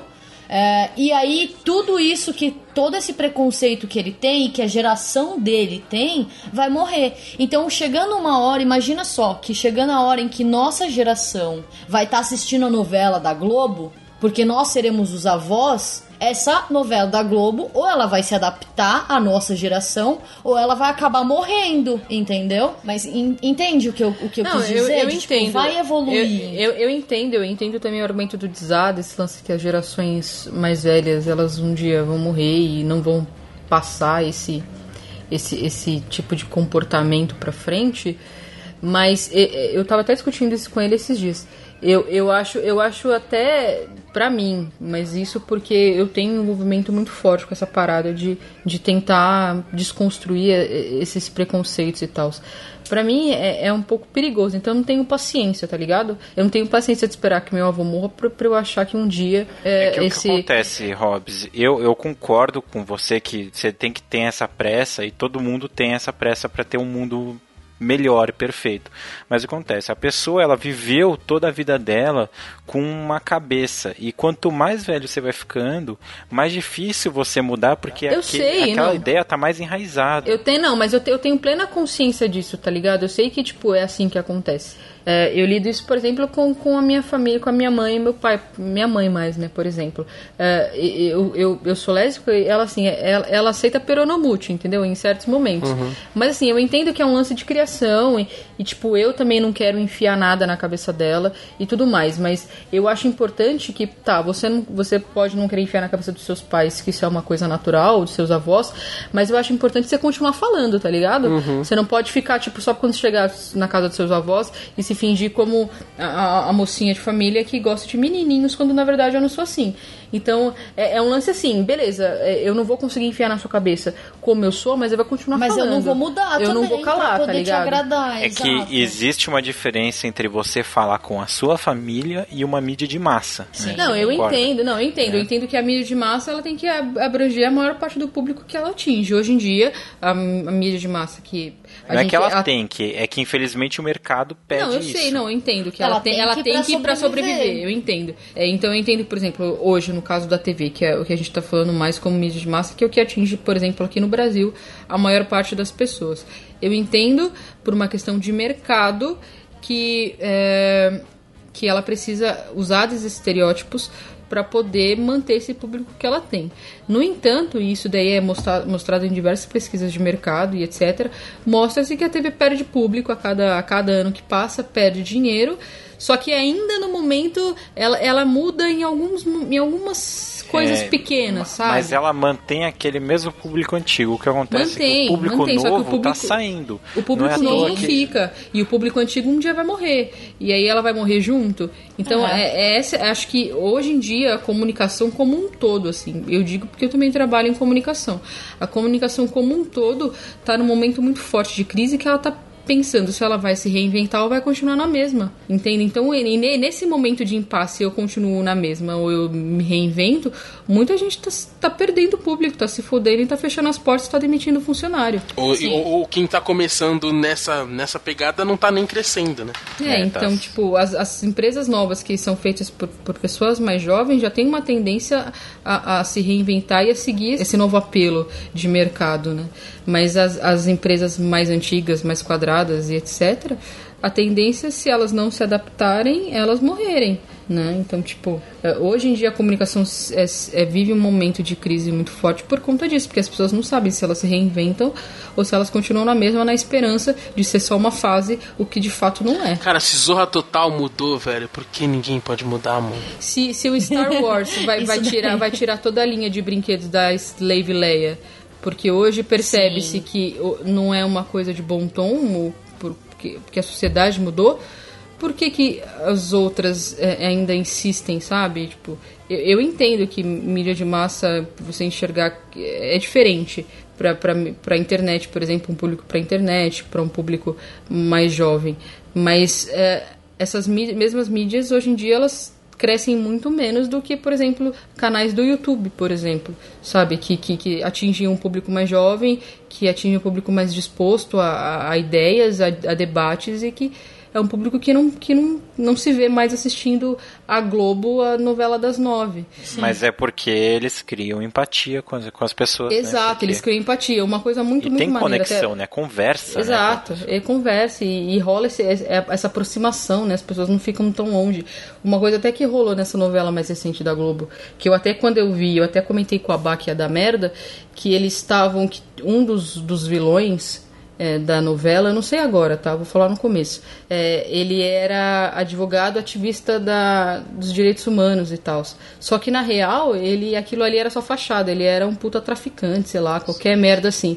Na hora, na hora que eu, eu vi, eu falei pra baixo, isso daí vai dar merda, porque isso daí denigre qualquer ativista de direitos humanos. Sim. Tipo, mostra que tipo, o cara ele só tá lá fazendo pose que na verdade ele é um puta corrupto. E não deu outra, tipo. E essa mobilização toda veio pela internet, porque é o público que tá mais antenado nesse tipo de mudança. Então a internet denunciou, falou, ó, tipo, cara, o cara ativista de direitos humanos, ele não é necessariamente um corrupto que é traficante babaca assim desse jeito. E a novela, aos poucos, foi se adaptando nessa parada, sabe? Então ela, ela foi deixando de mostrar que o cara era um ativista de direitos humanos e mostrou mais que ele era um bandido mesmo, e é isso. Que querendo ou não, cara, você pega o público em ma- de massa, ele não para pra discutir. Ah, será que realmente ele não separa? Ele, tipo, recebe aquela Não separa, informação. cara, não separa. Essa- essas pessoas que ficam falando do direito dos manos, vai ver um cara desse na novela e vai falar, olha aí, ó. Não é o que eu sempre falo? Cara, direitos humanos é tudo farinha do mesmo saco. Ou então vê um quê. cara, um cara de direitos humanos que realmente não é corrupto, vê ele, sei lá, dando uma entrevista e fala, ah, isso daí, meu, não deve ser assim não, deve ser mal É, bandido e o então. caralho é quatro. É isso aí, depois dessa discussão supimpa. Supimpa, ótima palavra. Ah, então vamos falar aqui sobre as séries, né, que estão surgindo aí, de quadrinhos. Então, por, um- por uma questão de, de ordem e respeito aos ouvintes, vamos falar da mais antiga pra mais nova, certo? Bom, a primeira delas foi Agent Carter. Sim. É, Agent Marcos Carter. Agent Carter. Sabe o que é Exato. mais engraçado? Que Agent Carter, eu não sei se vocês se, se estavam esperando uma série dela, mas a personagem dela foi a que eu mais gostei no filme do Capitão América, do primeiro. Ai, mas é verdade, aquele filme é bem ruinzinho, coitado. O primeiro filme é bem Não, fraco. É primeiro- bem fraco. Até a participação dela é bem mais ou menos, né? Porque o filme todo é. É, ela tá melhor na série do que no filme, Ah, eu com acho. certeza. Sim. É, mas mesmo no filme, mesmo com, com todos os problemas, ela se mostra um- uma mulher forte, assim. Sim, sim. E isso foi Principalmente potencializado na série. Principalmente por conta da época, né? É, é justamente. Ela, ela, era, ela era, na verdade, a única mulher em, um, em um, uma área ali na época que, que era dominada por homens, né? Exato. Então, por exemplo, na época da guerra mesmo, ela era a única mulher no meio daqueles, daquele, daquele, todo aquele, aquele grupo É, a de mulher que cientistas tava na mais, batalha, né? Porque que tava na, na guerra as mesmo. batalhas, as batalhas, ó, normalmente É, é. as mulheres estavam tipo as Sim. como enfermeiras pra cuidar Uhum. da galera que se machuca e etc. É. E ela não, ela tipo tudo que a Peggy Carter queria era ficar na frente Exatamente. da batalha, tomar a frente do negócio. Tanto que na, no, no Agents of S.H.I.E.L.D., no começo da segunda temporada, se não me engano, mostra até um flashback dela liderando a equipe dela de, de, Sim. né, durante a Segunda Guerra e tudo mais. É. E aí é engraçado que essa realidade que ela estava acostumada a viver ali vira, vira totalmente quando ela volta para os Estados Unidos e passa a trabalhar no, no, no- no serviço de inteligência lá, que é tipo o início da Shield, né? O- Sim. E é o início da série dela, né? Exatamente. É, e, e, aliás, eu achei muito legal isso que você falou da, da época, porque, mano, eles. é, achei muito bom porque eles realmente retrataram a época, né? Uhum. Eles não pegaram e, tipo, fizeram uma época alternativa, não. Mostrou como é que era, realmente era machista a época. Então ela chegava lá, os caras, ah, vai lá atender os telefones, sabe? Tipo, vai trazer um café pra mim, entendeu? E, e, tipo, rebaixava ela e ela respondia à altura sempre, né? Isso que é o forte da Sim, personagem, sim. né? Ela, tipo, ela não, ela, ela não tem papa na língua, ela respondia mesmo e ninguém, tipo, é, tipo, é, batia muito de frente com ela, assim, porque ela era a mulher do Capitão América e tudo mais, mas mesmo assim ela é uma mulher forte, né? Então, tem uma- no primeiro episódio tem um cara que vai defender ela e ela fala, cara, eu não preciso que você me defenda, né? Uhum. Porque, porque justamente porque ninguém sabe mesmo que ela teve um relacionamento com o Capitão América. Qualquer tipo de relação com o Capitão América. Mas uma coisa até que a gente vê da participação dela em O Primeiro Vingador, né? No primeiro Uhum. filme do Capitão América, que ela não precisa dele, Exatamente. por mais que ela tenha tido esse relacionamento com ele depois, que ele realmente Uhum. se tornou o Capitão América, antes disso ela já era totalmente independente e fodones por si só, entendeu? Uhum. É, tanto que, que ela é apresentada. No filme, ela é apresentada como, acho que, chefe, né? Do, do, do pelotão lá. É, exatamente. Na, na guerra ela tinha, um, ela tinha um- um- uma patente de liderança. Já na, nos Estados Unidos, quando ela volta, É, né? Ela é tipo secretária. né? É, o que eu quis dizer foi isso, que o pessoal está vendo ela como, tipo, ela foi o elo do Capitão América. Uhum. Isso eles falam isso na série. Só Uhum. que ela tem que lutar contra esse estigma dela, que é muito. justamente. que, que, que essa luta é interessante, entendeu? Principalmente Uhum. naquela época que era uma época machista, né, pra caramba, ela sempre dava o jeito dela. Então os caras faziam a reunião só dos homens ali, ela ia lá, entrava com café, mas ela, tipo, dava uma olhada ali no que, que os caras estavam Uhum. falando e ela agia por si própria. Entendeu? Ela Isso é acabava muito também legal. aproveitando, né? O, o- o- essa questão dos caras, dos caras né, né, ignorarem ela, ou ela usava desses artifícios machistas que os caras né, abusavam lá, ela aproveitava como Usava ela via como como vantagem, oportunidade, né? É, uma oportunidade de poder fazer as coisas que ela precisava. Ela falava, ah, vou tirar minha folga, coisa de mulher, sabe? Os caras, É. ah, tudo bem, né? Aí ela ia lá e ia fazer alguma parada importante, sabe? Uhum. Isso Sim. é muito interessante. E, e é legal também que, assim, ela usa da sensualidade dela pra, tipo, conseguir as coisas, entendeu? Uhum. Ela, tipo, usa dos artifícios de mulher, né? Qual a mulher tem, tipo, várias vantagens que o homem não tem, entendeu? Por que não explorá-las, entendeu? Uhum. E ainda assim usa quando é realmente necessário. Exatamente. Não, não, é- não é nada abusivo e nada que, tipo, nossa, ela é uma mulher gostosa, então ela precisa mostrar a sexualidade a série inteira. Até porque na série, quando vai mostrar que ela precisa desses, desses artifícios, ela meio que luta. É, exatamente. Ela tenta ver Não todos é- os caminhos possíveis e sempre esse, esse é o último, sabe? É, o único jeito é pôr uma peruca loira, um vestido da hora e ter que ir lá. É. E uma outra coisa interessante também é, tipo, me- quando ela começa, a gente vê no início da série, até no próprio piloto, que ela começa a atuar meio que por fora, assim, por conta própria, Sim. justamente por conta desses preconceitos, assim, de Aham. tipo, ah, você tem que atender o telefone, você tem que ir lá fazer o cafezinho. Uhum. Não, aqui não é. Essa mesa de reunião aqui não é lugar pra mulher, entendeu? E ela começa a ir atrás é, a, a parte e mostrar que, tipo, ela é tão capaz quanto eles, até mais ainda. Mas até que E ela, ela tá sempre começa- à frente, né, nas investigações. Exato. E ela começa meio que trabalhar de certa forma de igual para igual, assim, com o pai do Tony Stark, que é o, É o Howard Stark. Howard Stark, exato. Então, tipo assim, eles, por mais que eles envolvam outro homem pra ajudar é, a resolver certos casos, mas ainda assim eles, tipo, não desmerecem ela, sabe? É, tipo, na, na verdade, ela tá lá pra limpar a barra do Howard Stark. É justamente porque é- até mesmo tem esse lance, né? O Howard Stark confia nela, né? Por, por causa da, da questão da época da guerra, por conhecer ela já dessa época. E ela então tem que tentar provar a inocência do Howard Stark. Já os caras da agência, que consideram o Howard Stark um criminoso, se, quando descobrem que ela tá tentando proteger o Howard Stark, já acham que é tipo um affair, ou que ela tá fazendo isso porque gosta do Howard Stark, saca? Uma parada nesse tipo. Que tipo, não, ela, ela é uma mulher, então ela vai querer fazer de tudo pra defender um homem rico, cheio de grana, que vai fazer tudo que ela quiser, sabe? Aí, outra coisa que eu acho muito legal nessa série é como eles souberam fazer a pós-produção, porque você parece estar vendo um filme antigo, sabe? Isso Uhum. é, é, é- A série, ela tá muito bem feita, assim. Ela É não tá verdade. feita na- nas coxas. Quem tá, quem tá editando, quem tá fazendo tudo, tipo...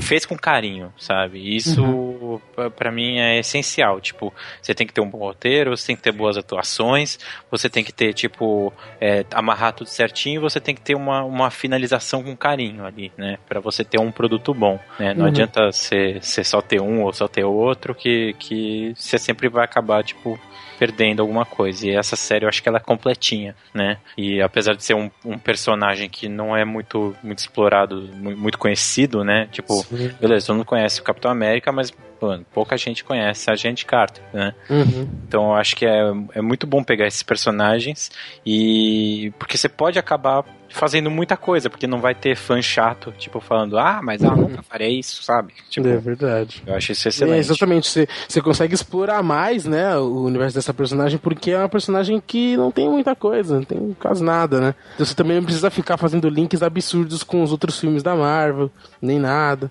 Então é uma série que dá pra ser feita direitinho. É Eu como passa caramba em também. outro tempo, É. não fazer link já é bom, Não né? fazer link já é algo bom. É, e uma outra coisa interessante também, porque assim, é, nos quadrinhos, pelo menos eu, eu não comecei a ler Capitão América há muito, muito tempo. Inclusive o Facebook me lembrou esses dias que faz três anos, é, três anos que eu coleciono quadrinhos. Então, quando estava saindo, eu comecei a acompanhar pelo Capitão América, um título chamado Capitão América e os Vingadores Secretos, e ela era uma da- das Vingadoras secretas do, desse grupinho dele.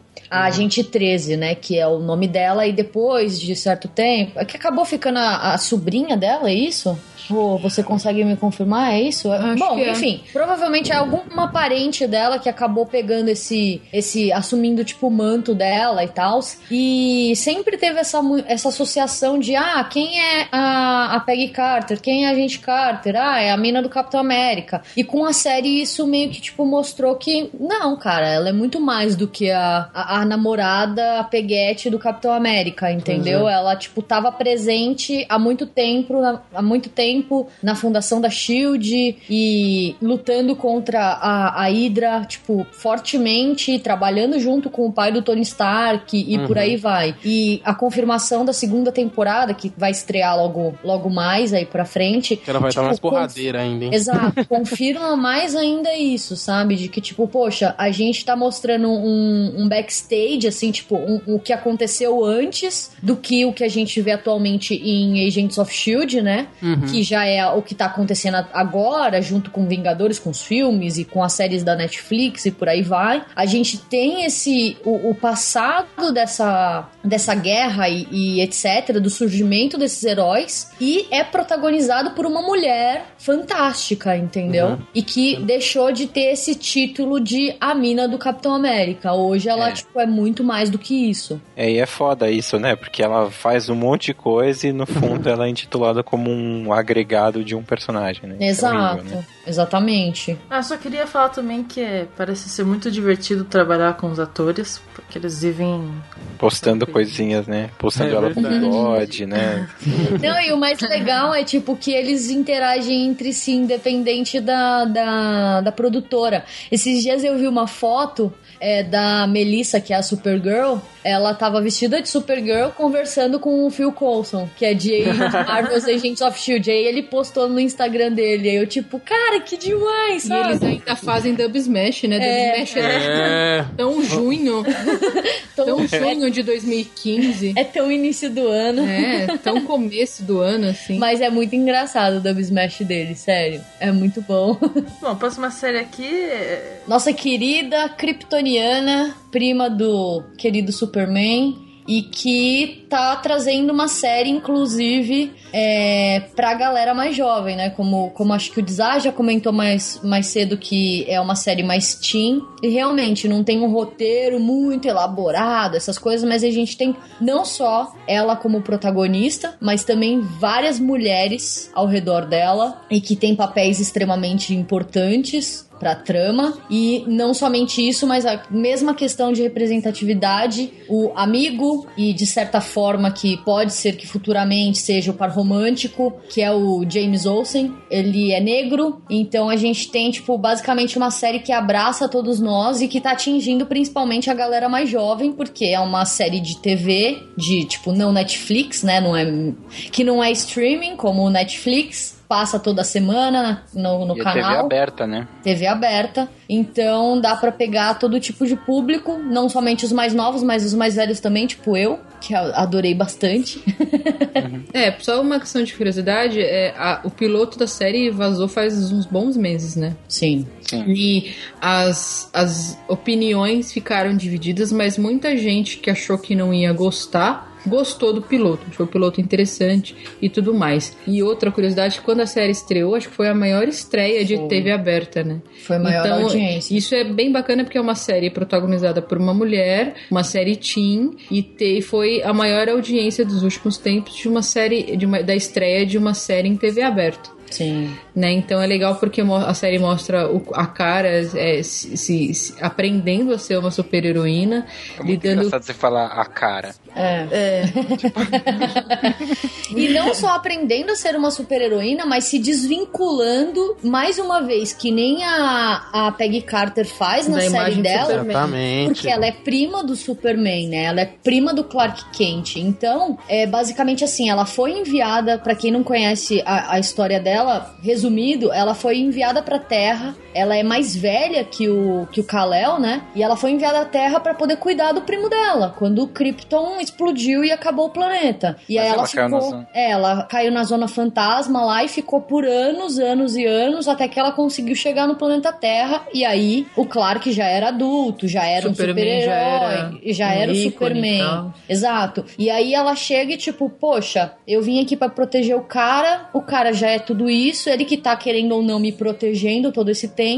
E por mais que eu vista o mesmo símbolo no peito que ele, eu ainda sou tipo tão forte e eu posso ser tão ícone quanto ele, sabe? E é por isso que, tipo, pelo menos nesses primeiros episódios o que a gente viu é justamente ela, tipo, se descobrindo e ela, tipo, lutando pelo, pelo seu espaço, sabe? Que ela vai acabar conquistando com certeza. Então, tipo, isso é fantástico porque é, todo mundo, a gente vê até nos primeiros episódios, tipo, ah, mas ela é uma adolescente, então quando vier um vilão de verdade, ela não vai saber lutar, ela vai ligar pro primo, como uma adolescente liga pros pais, tipo, vem me buscar que deu merda, entendeu? E aí ela tá lá lutando pra provar que não, que ela tem seu valor e que ela vai ser uma super heroína e ponto final. Tipo, falar, olha, a gente tá aqui na cidade, essa cidade é minha e eu vou tomar conta disso daqui, tipo, eu vou cuidar de vocês. Pode confiar em mim, entendeu? Isso é extremamente fantástico. É, inclusive num dos episódios é, mostra que, tipo, sempre os homens do, da série tentavam protegê-la de alguma forma. E ela tenta se desvincular disso porque ela quer mostrar que ela consegue se defender sozinha e consegue lutar contra os vilões e as vilãs que aparecem sozinha. E até a gente eu li uma reportagem esses tempos que Supergirl é a série feminista que todo mundo tava esperando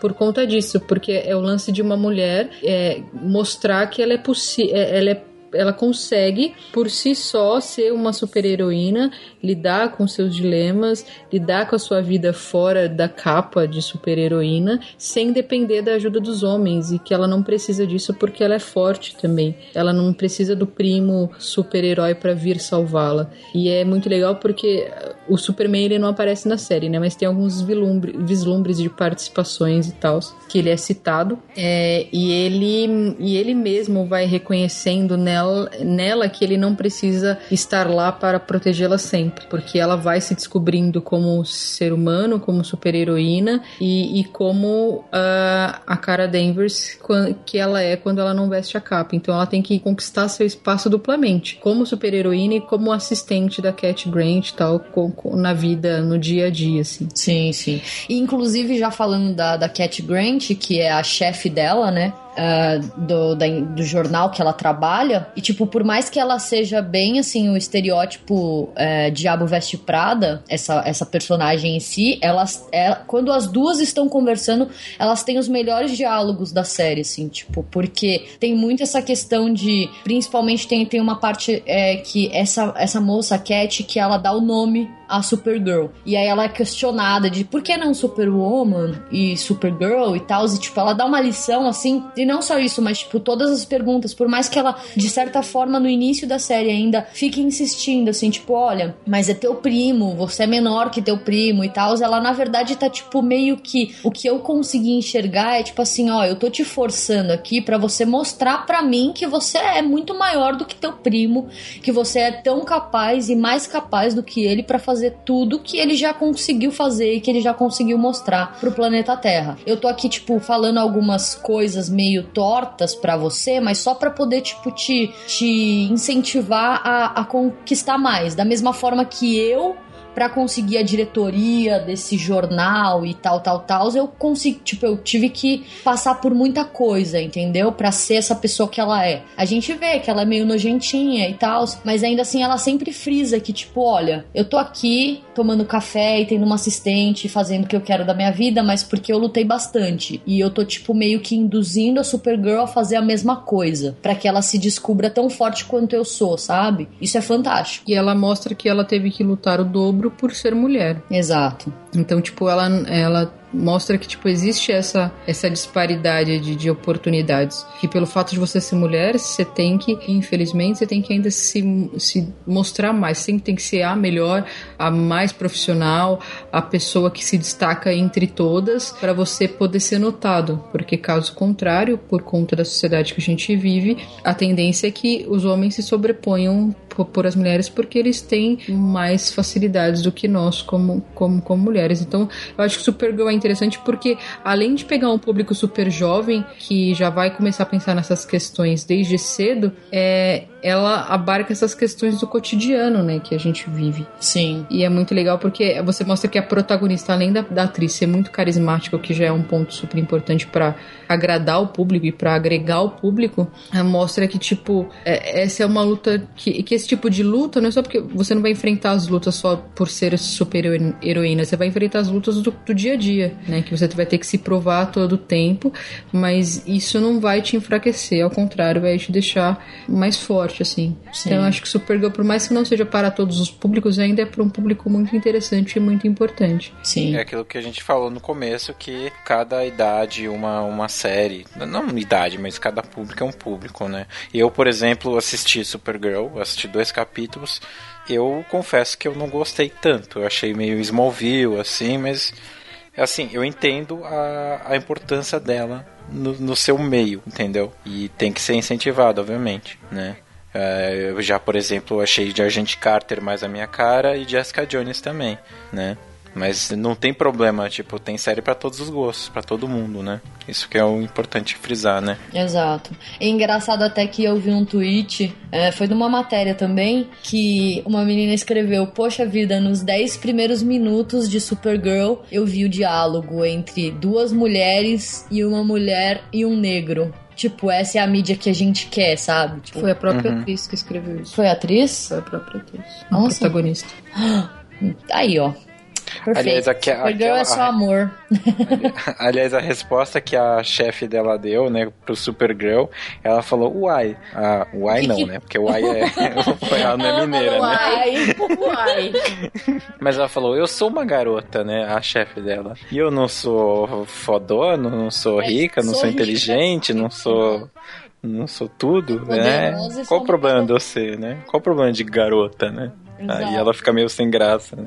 Sim, sim. É, essa, essa, essa mina tem, tem uns diálogos realmente muito, muito bons. Porque, assim, Supergirl, é, diferente do que a gente vê, inclusive, em Jessica Jones, que a gente vai falar logo mais, uh, nós temos essas questões da sociedade sendo de, debatidas lá, mas não é tão pesado quanto é em Jessica Jones. É, e eu, eu, acho, eu acho que é até mais didático no Supergirl, em algumas, alguns Sim, lados. É, bastante é, Enquanto Jessica Jones, você não precisa ter essas discussões, Exato. você só vê. Sim. Enquanto no Supergirl você vê o di você tem o diálogo para que fique um pouco mais mastigado para quem é mais novo, é, tal, pra tá começando a entender. Que tá assistindo aquilo poder entender, é, né? Exato. Exatamente. Né? Porque, Porque assim, é na tudo. Jessica Jones a gente, tipo, vê assim, é meio que um- uma cuspida na cara, a gente entende porque a gente tá inserido nesse universo, porque a gente tá, tipo, é, é, lutando e, enfim, tipo, sempre atualizado com, com, com esses assuntos, mas é, em Supergirl não, você tá atingindo um público que, querendo ou não, as- muitas vezes tá tendo o primeiro contato e o primeiro, tipo, tá pensando nessas questões pela primeira vez por conta da série. Então ela tem que ser um pouco mais tranquila, um pouco mais didática, mas incrivelmente bem trabalhada da mesma forma que, que em Jessica Jones. Vamos falar sobre Jessica Jones, estreou agora, nessa sexta-feira bonita. Pra todo mundo conseguir maratonar de boas. É, a Netflix é dessas, né? Ela fala assim: você não vai ter mais nada importante pra fazer da sua vida no fim de semana. Vamos lançar na sexta-feira. Por mais que você tenha. Por mais que você Por tenha, você não que vai você querer. Não, não é você não vai querer, é você não vai conseguir. Você não vai. Então, ah, v- vamos fazer assim. Ah, eu acho que a maioria das pessoas que estão ouvindo não conheciam muito a personagem Jessica Jones. né? Eu posso dar uma introdução, se vocês Por quiserem. favor, Bá, momento, professor. Momento lá, galera. Pois é, a Jessica, ela era uma garota comum e até que ela sofreu um acidente de carro com os pais e o irmão mais novo. É, eles bateram num, num caminhão que tava transportando um, um produto químico X aí que, tipo, não era autorizado pelo governo. Essas coisas que sempre dá origem aos super-heróis. E a família inteira dela morreu e ela entrou em coma durante um bom tempo. Até que quando ela acordou, ela tinha alguns poderes, que é super força e de certa forma voar, mas que na verdade são pulos e saber cair. Basicamente é igual o. Buzz Lightyear, né? É, cai com estilo. É, isso mesmo, você cai com estilo. E daí que ela começou a, a meio que tentar virar uma heroína. E aí o que a gente já vai ver na série, na verdade, é, e não, isso não é spoiler, ok? É, é justamente ela já meio que sendo uma ex-heroína. Ela já tá, tipo, aposentada. E aí ela basicamente é, abriu um escritório de investigação chamado Elias, aqui no Brasil traduzido como codinome. E ela começa a simplesmente é, atuar como investigadora particular, é isso, né? O nome? Exato. É, trabalhar em Hell's Kitchen, né? Ela retorna para Hell's Kitchen. Só que o que acontece? Ela passou, é, ela sofreu um trauma muito grande que eu não vou revelar o que, que é e que a gente vai conhecer na série, é, que meio que traumatizou ela e que de certa forma é um, Um trauma, trauma que grande. traumatizou ela. Traumatizou. Deve ter sido bem Tá traumático. certo. E o que a gente já vai ver, inclusive, no piloto da série é, é justamente, tipo, é, essa, per- essa personalidade dela já é por conta de tudo isso que ela passou. E justamente por isso que, inclusive, que ela tá atuando no, no tipo, em Hell's Kitchen e, e cuidando, tipo, tentando, assim, é, se distanciar ao máximo desse universo de super-herói. Porque a gente sabe que o universo da Marvel é meio que separado e conectado ao mesmo tempo da série e dos filmes, contanto que em Demolidor, a a primeira série da parceria Marvel e Netflix, a gente teve citação sobre a Batalha de Nova York, sobre os Vingadores e por aí vai. Então, essas séries dos super-heróis mais urbanos da Marvel costumam trazer essa questão de, tipo, as consequências no chão, assim, sabe? De todas essas batalhas grandes que a gente vê nos filmes. E Jessica Jones não é diferente. A gente vai ver, tipo, justamente ela atuando numa, num, num bairro, né? Numa cidade, mas também, tipo, focando no bairro em si. Uh, que tá, tipo, meio que devastado por conta de Vingadores Era de Ultron. Então, se você não assistiu o filme, é indicado assistir, mas não vai interferir muito. Não assim, é tipo, obrigatório, É, não né? é obrigatório. As citações também são bem poucas, assim, São são, bem bem, menores do que tem no Demolidor. Demolidor tinha muito mais. No Demolidor você tinha, né? Via recortes de jornais, não sei o quê. É que a coisa no, no Jessica Jones é mais submundo do que Demolidor, saca? Sim, é, é mais, mais profundo.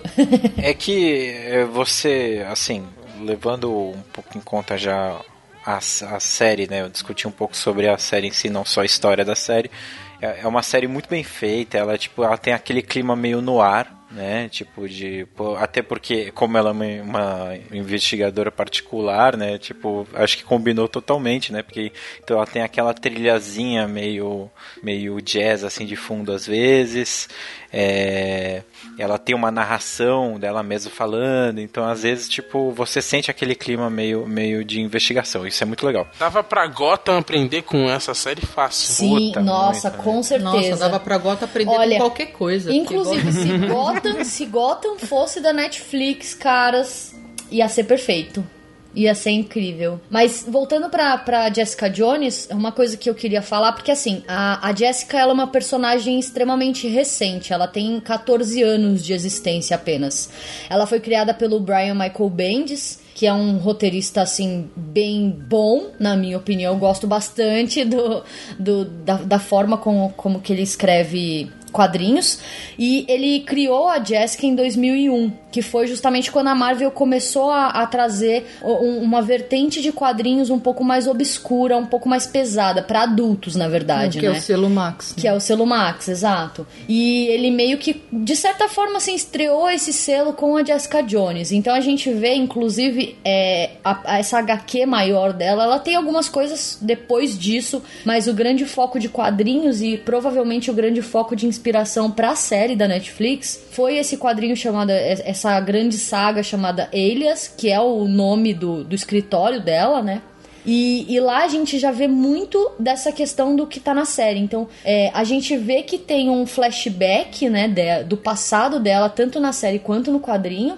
Mas que ao mesmo tempo esse flashback meio que não existiu, porque ela, ela existiu na, a partir daquele momento, né? E não só isso, mas o Bendis ele conseguiu construir uma personagem extremamente forte e, e independente, e isso foi passado pra série, tipo, da, da melhor forma possível. A Netflix conseguiu trazer, tipo, essa essência da, da Jessica Jones, escolhendo principalmente uma atriz, né, tipo, foda pra caramba. Sim, é é legal ver a Jessica, a Jessica Jones que ela é. Ela é uma anti-heroína, né, também, você pode parar pra pensar, né, porque ela é muito degenerativa, né, ela, tipo, ela bebe pra caramba, ela tá sempre se fudendo e tudo mais. Tipo, não é o bom exemplo, seja- né? É, por mais que ela seja independente, ela, ela é autodestrutiva, não é degenerativa, é auto- autodestrutiva. É, se você for pegar, por exemplo, um paralelo que eu faria com ela, seria com o próprio Justiceiro, tá ligado? O Justiceiro, ele é, tipo, ele também anda sozinho tudo mais, tal, pá. É, e você começa a ela começa a perder esse essa autodestruição dela ao- no momento que ela começa a tipo resolver a trama dela, né, do Elias, né, que que é Homem Púrpura, né, que tá muito bem no papel, ele tá muito bem. E ela começa também a engatar um relacionamento com o Luke Cage, né? Que também, tipo, não é novidade pra muita gente, a gente já falou até inclusive em outros casts aqui, que é, é muito legal realmente o, a forma com, com que ela é, trata o relacionamento com ele, né? Porque como ela é uma mulher com superpoder, né? No, ela sempre tipo, apesar dela ela fazer o que ela quiser, tipo, os caras não aguentam ela, né? Tipo, com o Luke Cage, o cara é indestrutível, né? Então, Sim, você vê sim. uma você vê ela descendo o sarrafo nele na, hora, na parte sexual ali, entendeu? Da série. Tem sexo na série, tem bastante sexo na série. Mas tem que ser explorado isso, porque todo mundo tem necessidade, né? E isso é legal. Não, é, os heróis urbanos, esses heróis que pro- provavelmente seguirão assim essas séries da, da Netflix, é, da Marvel, eles são autodestrutivos, né? Como você falou. Tipo, o Demolidor tem aquela, aquela questão de que ele basicamente mata, né? Ele só não chega realmente a matar o, o inimigo e não só o inimigo em si, mas para conseguir informação. Por conta dos poderes dele, ele vai até o último fio, porque ele ouve o batimento cardíaco e a pressão sanguínea e mais milhões de coisas. E isso, querendo ou não, não é, o- não é ser o bom exemplo, É, entendeu? ao mesmo tempo ele tem a fé dele, que também. Na, na, série não explora tanto, mas nos quadrinhos ele sempre tem esse contratempo entre, entre o que ele faz como demolidor e o que ele acredita é, como fé e tal. Então ele sempre faz esse. Que é ele o sempre tem esse embaixo, personagem, exato. É. E uma diferença até com relação a essa questão do alcoolismo que a gente vê. Nos quadrinhos, o Tony Stark, que é o Homem de Ferro, ele é tão cachaceiro quanto a Jessica Jones se mostra na série, até mais. Só que no filme eles pegaram extremamente leve por conta da faixa etária, do É público. Disney, né, também. Exato. É, no máximo ele bebe na- no segundo filme ali, né? É, tipo, ah, tive uma recaída aqui, mas, mas sou um super-herói ainda, entendeu? E a Jessica, justamente por não ter esse cargo de ser uma super-heroína e por conta da, de todo esse universo que a Netflix está atingindo, tipo, esse público e tal, eles foram muito mais a fundo. Contanto que a gente vê até também, tipo, é, tem muitas drogas na, na série e, tipo, tem, tem. De certa forma, que nem no Demolidor tem muita porradaria. No Jessica Jones a gente já não vê tanta porradaria, mas também é tão pesada tanto. Ah, né? Isso, aliás, eu ia falar disso também. Ela é uma super heroína, mas é que não mostra, pelo menos até onde eu vi, não mostra tanto essa questão super dela. É mais a construção da personagem dela. É, até porque ela é forte, né? Ela não, ela não sabe lutar, então ela só pega os caras e, e joga de um lado É, pro outro. quando, você tem, quando você tem super força, não precisa fazer muita coisa. Essa Ali- é aliás, isso é, muito isso é muito legal na série, porque eles não mostram ela pulando alto, assim, sabe? Não tem a cena dela pulando. Você vê, tipo, ela pulando aí, tipo, corta, sabe? Tipo, só mostra o pezinho dela saindo do chão. É, o- o- e- eles fizeram de um jeito que para não realmente não dar importância pro poder dela. Porque o, o, o import... você não tá lá pra ver isso. É tipo, na verdade, o poder, o poder não é nenhum tipo gift, tá ligado? Nenhum dom foda, é uma característica É, dela. o foco, o foco é, é na investigação da parada, da- do quanto ela é investigadora, né? Isso, você não veio aqui pra ver poder, entendeu? É isso que eles estão querendo dizer. É, é muita sutileza na questão dos poderes, né? Quando ela vai abrir uma porta que tá trancada, ela só quebra tipo, a, fechadura pra poder abrir. sabe? Isso, isso. E é muito legal isso, porque dá uma humani- humanidade foda pro personagem. Sim. Sim. E falando em humanidade, a relação que a série faz com a nosso, o nosso mundo real, saindo da Marvel, assim, que é o vilão. O Homem Púrpura, pra quem não conhece, ele é um controlador de mentes. E ele é o vilão principal da série. E o que acontece é que basicamente assim a gente tem essa relação de da Jessica ter muito medo dele. Por conta de um relacionamento conta- abusivo que eles tiveram. Exato. E, e, e, tipo, cara, os diálogos dessa série com relação a essa relação de homem e mulher, porque querendo ou não, ela é protagonista. Então, ela tem poderes. Ela é a cabeça da ação quando a gente, tipo, tá falando assim de. Ah, vamos atrás do vilão agora, ok? E, e a gente tem, tipo, determinadas cenas que tem sempre um cara, até pra, por ser uma crítica até mesmo à sociedade, tipo assim, o cara fala, ah, mas me segue porque eu sou fodones. Não, você não é fodones, eu não preciso de você. Você tá aqui porque você quer, você quer ajudar aqui, beleza, bacana.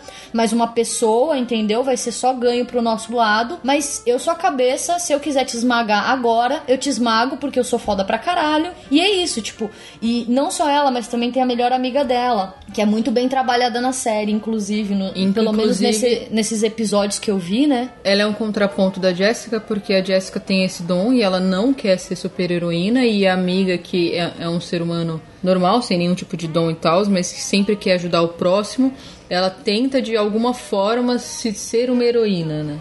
Sim. Então, eh, tem alguns, algumas cenas que ela tenta participar de algumas E situações. ela se cobra também, E ela né? se cobra por ser, por não ter um dom e por, sei lá, por ter, não ter conseguido ser tão resistente quanto a Jessica, por exemplo, que, que é forte e tal. Então tem esse contraponto de quem tem o dom, mas de alguma forma recusa isso, e de quem não tem esse dom e Gostaria muito de é, ter, né? gostaria de ter para poder ajudar os outros, né? Uhum. E essa relação acho que é, acho que é a coisa mais, mais interessante assim é, para mim é, na série, que é esse lance de, de mostrar. é, até porque não foca muito nos superpoderes e até acho que por isso aproxima mais é o lance de é, é, é uma, é, um, é uma perspectiva perfeita, assim, é uma representação perfeita de como uma mulher é, reage, é, ao, como ela reage com medo a um relacionamento abusivo que a traumatizou profundamente. assim. Você vê que a Jessica, mesmo sendo fodona pra caralho, e tendo esses poderes e etc.,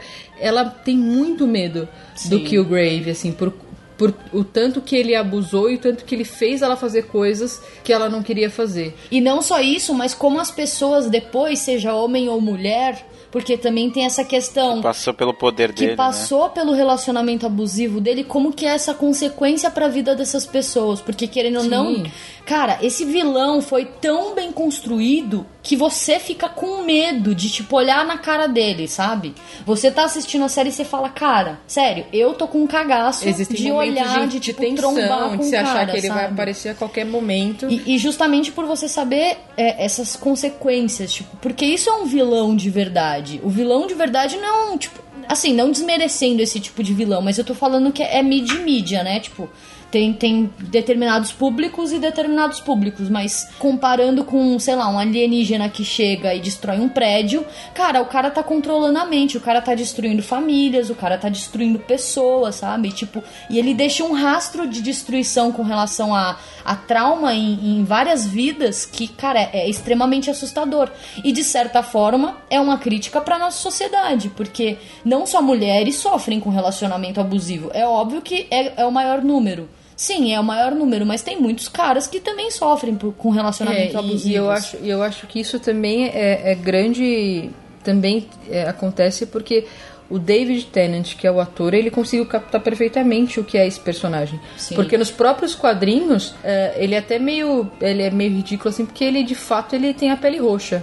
Então, como é que você vai levar a sério, né? Tipo. Um cara que tem a pele roxa. É, um homem púrpura. Então, é, começa aí. Então, nos, nos próprios quadrinhos ele é renegado, mas aí o que acontece? Como a série da, das as séries da Netflix com a Marvel tem esse lance de, de puxar um pouco mais pro realista, um pouco mais pro, pro escuro e tal, é, você vê que o Tenant, ele, ele captou a essência do personagem e a partir dali ele construiu um, um, um- vilão que, que realmente é amedrontador, assim. Eu, eu tô vendo agora, a gente não terminou. Então, até a parte que a gente tá, a gente consegue perceber que a gente fica tensa com a simples menção do nome dele, sabe? A simplesmente que ele aparece, ou uma atitude, ou uma descoberta, ou você vai perceber que ele vai ficando cada vez mais presente na série. E você percebe que cada vez que ele se encontra mais presente, mais medo a Jessica tem de, de, de encontrá-lo, assim. É muito louco, assim, porque ela é uma personagem forte, ela é, é rodeada de outras personagens fortes, mas você percebe o quanto aquele homem específico, aquele vilão, fudeu todo mundo à sua volta, assim, à volta dela. E é muito interessante. E é muito legal esse paralelo que a gente tá falando sobre um relacionamento abusivo, isso, que várias vezes na série, ela, ele, todas as pessoas que estão falando lá, tipo, de é, que sofreram a indução dele, né? Porque ele induz as pessoas a fazer isso, as coisas, né? Todas as pessoas que sofreram isso, eles comentam: Ah, cara, eu, eu sinto que eu tinha escolha, mas eu não conseguia.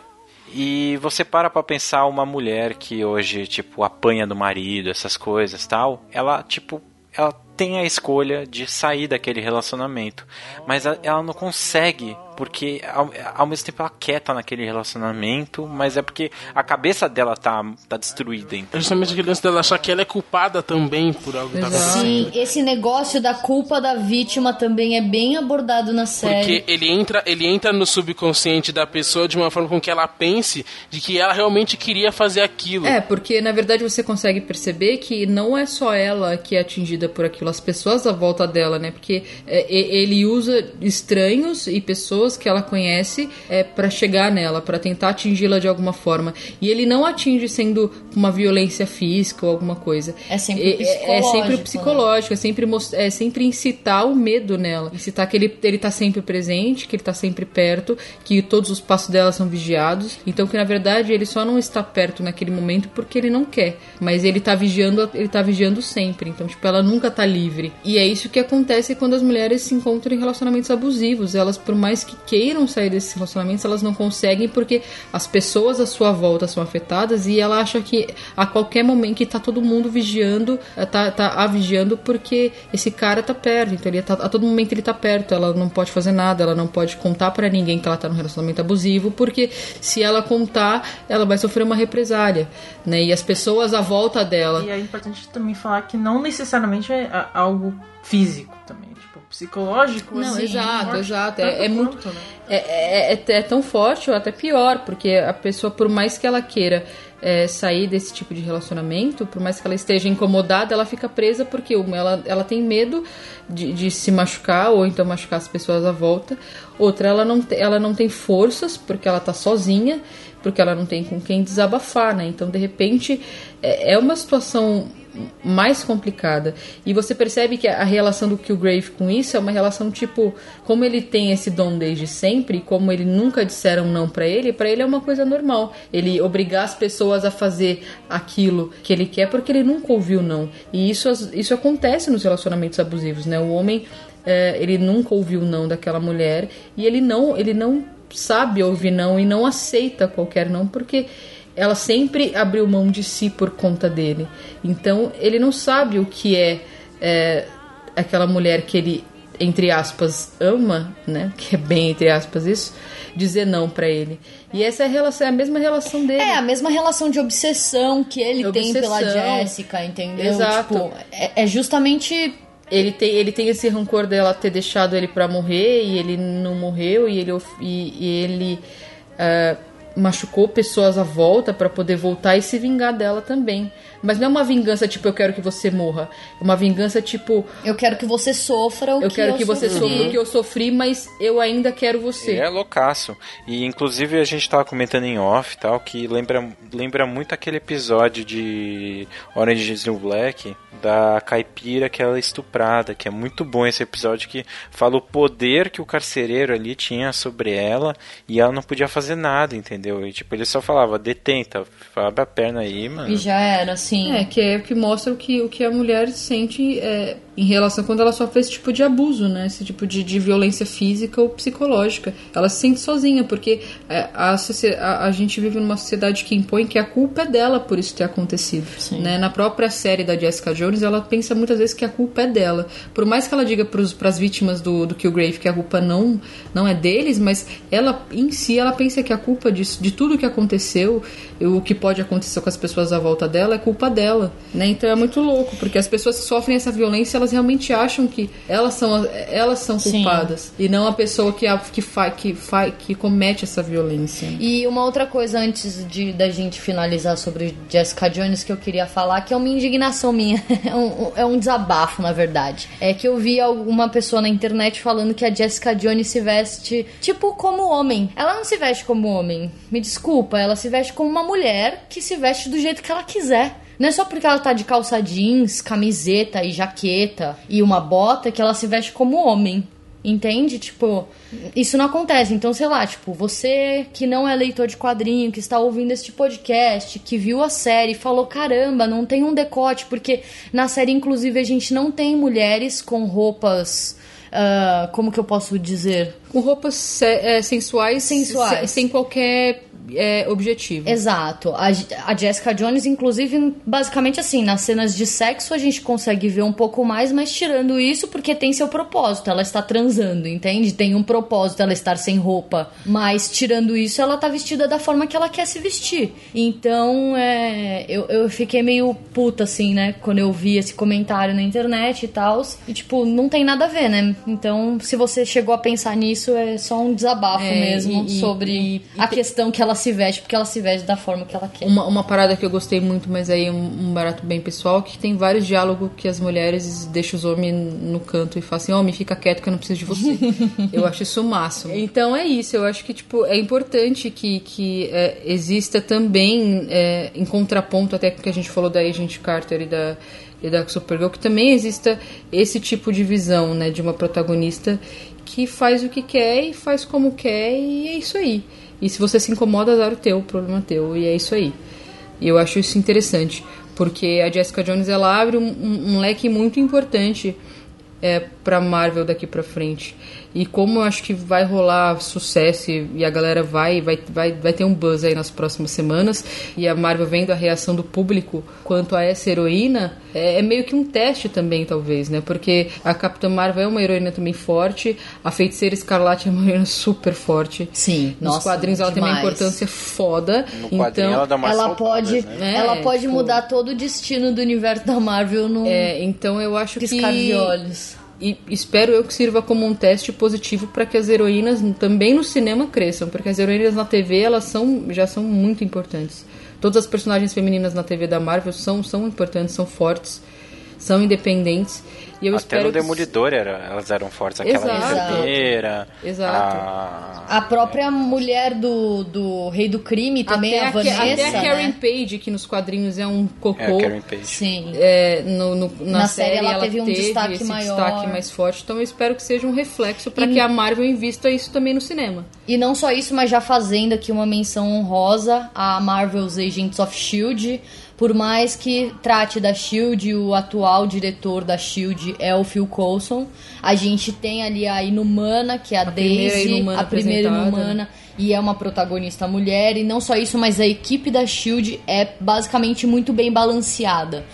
Tem a mesma quantidade de homens que tem de mulheres, e não só isso, mas quando eles vão pra ação, é, é- é sempre muito bem balanceado. É, tem mulher sabe? Porradeira, tem, questão, mulher tem- cientista.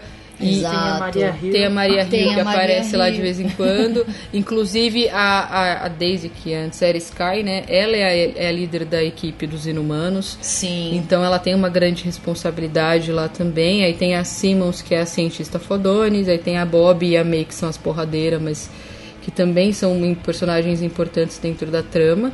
Então as mulheres em Agents of S.H.I.E.L.D. também são fortes, são importantes e também não estão submetidas só a- aos protagonistas homens. Exato. Tem protagonistas negros, tem protagonistas orientais, protagonistas mulheres, homens.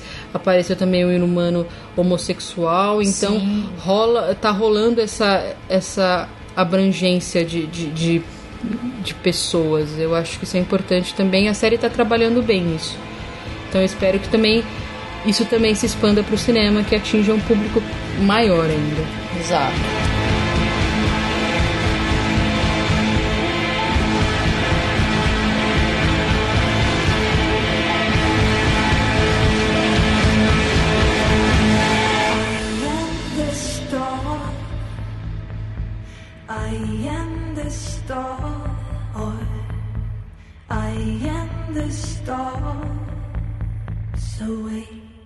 Não, ainda não acabou.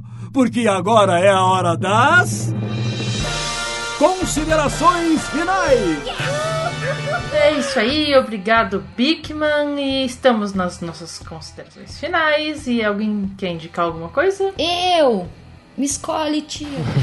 Fala aí, vá. Ó, eu vou indicar quadrinho, né? Porque a gente falou tanto de herói. Bom, se você já assistiu Jessica Jones, se você não assistiu Jessica Jones, eu super indico que você leia é, essa grande saga chamada Alias, que saiu no Brasil é, pelo Marvel Max, que é o nome da, era o nome da revista Mix que tinha. Saiu até na verdade, sim, essa revista tem 28 edições e, se eu não me engano, saiu até a 21 nessa mensal e depois eles fizeram encadernado, porque essas últimas histórias é a trama realmente que envolve o Homem Púrpura.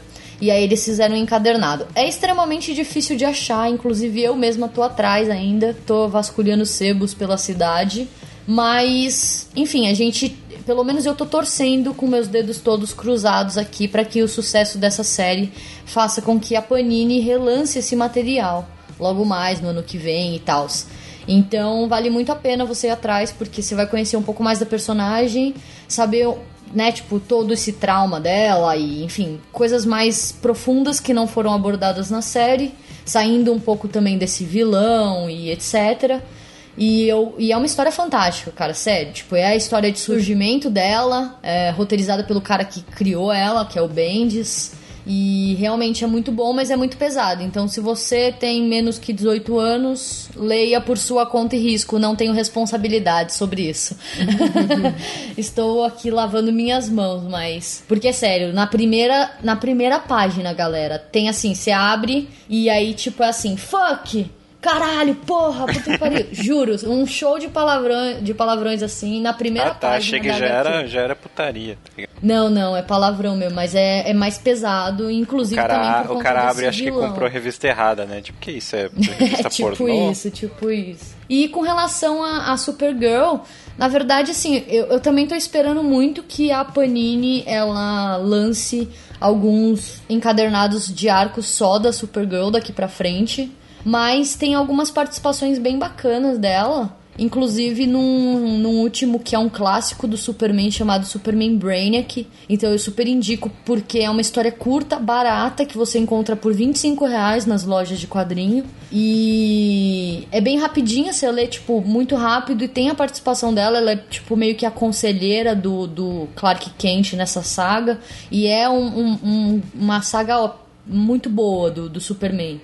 E não só isso, mas ela apareceu em algumas. É que da Supergirl aqui no Brasil é meio complicado. Você ia ter que ir atrás de material antigo também.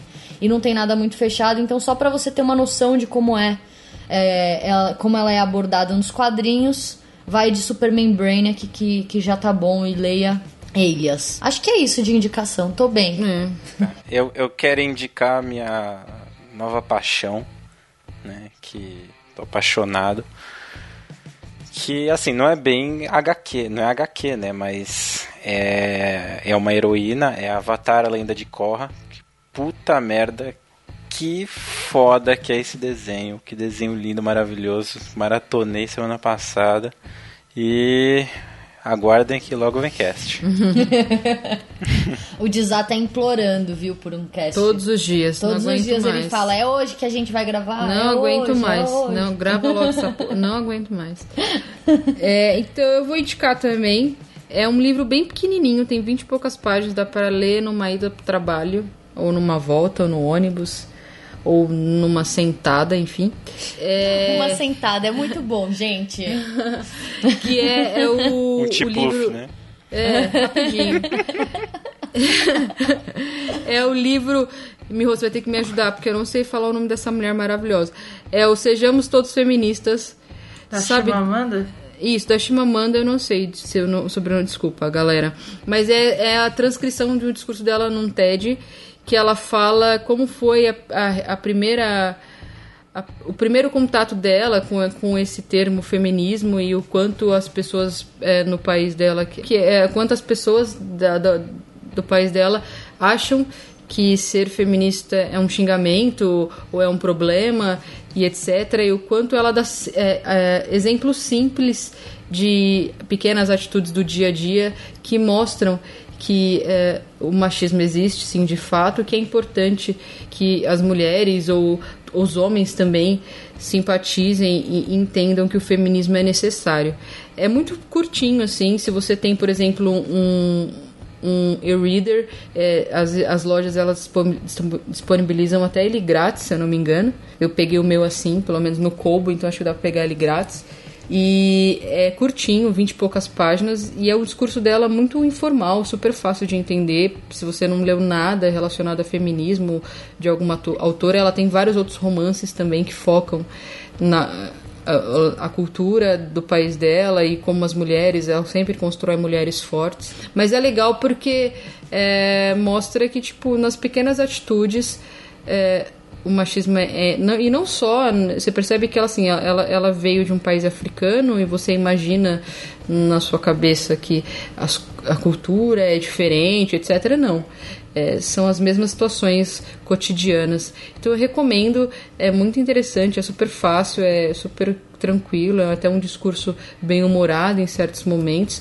Tem o vídeo também no YouTube é, desse mesmo discurso mas se você quiser lê-lo, tem a transcrição e é bem interessante. É super fácil, super rapidinho e acho que é uma boa introdução para para quem nunca leu nada sobre feminismo e acha que é um palavrão, acha que é um peso, acha que é é, é, um, é ser nada a ver. Tipo, acho interessante, acho bem bacana começar com esse.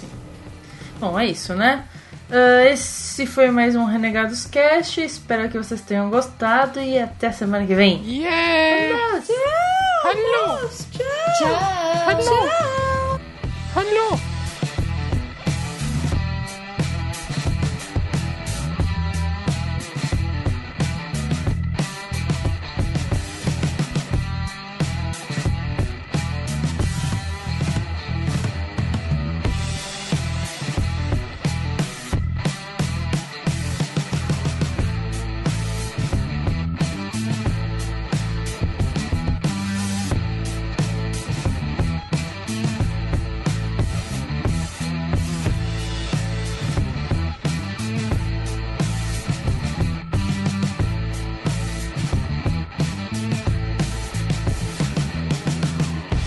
Tchau, pessoal do Renegados Cast. Nossa, deixa eu fazer. Pera, vamos lá. A gente vai finalizar com a voz da moça do Google.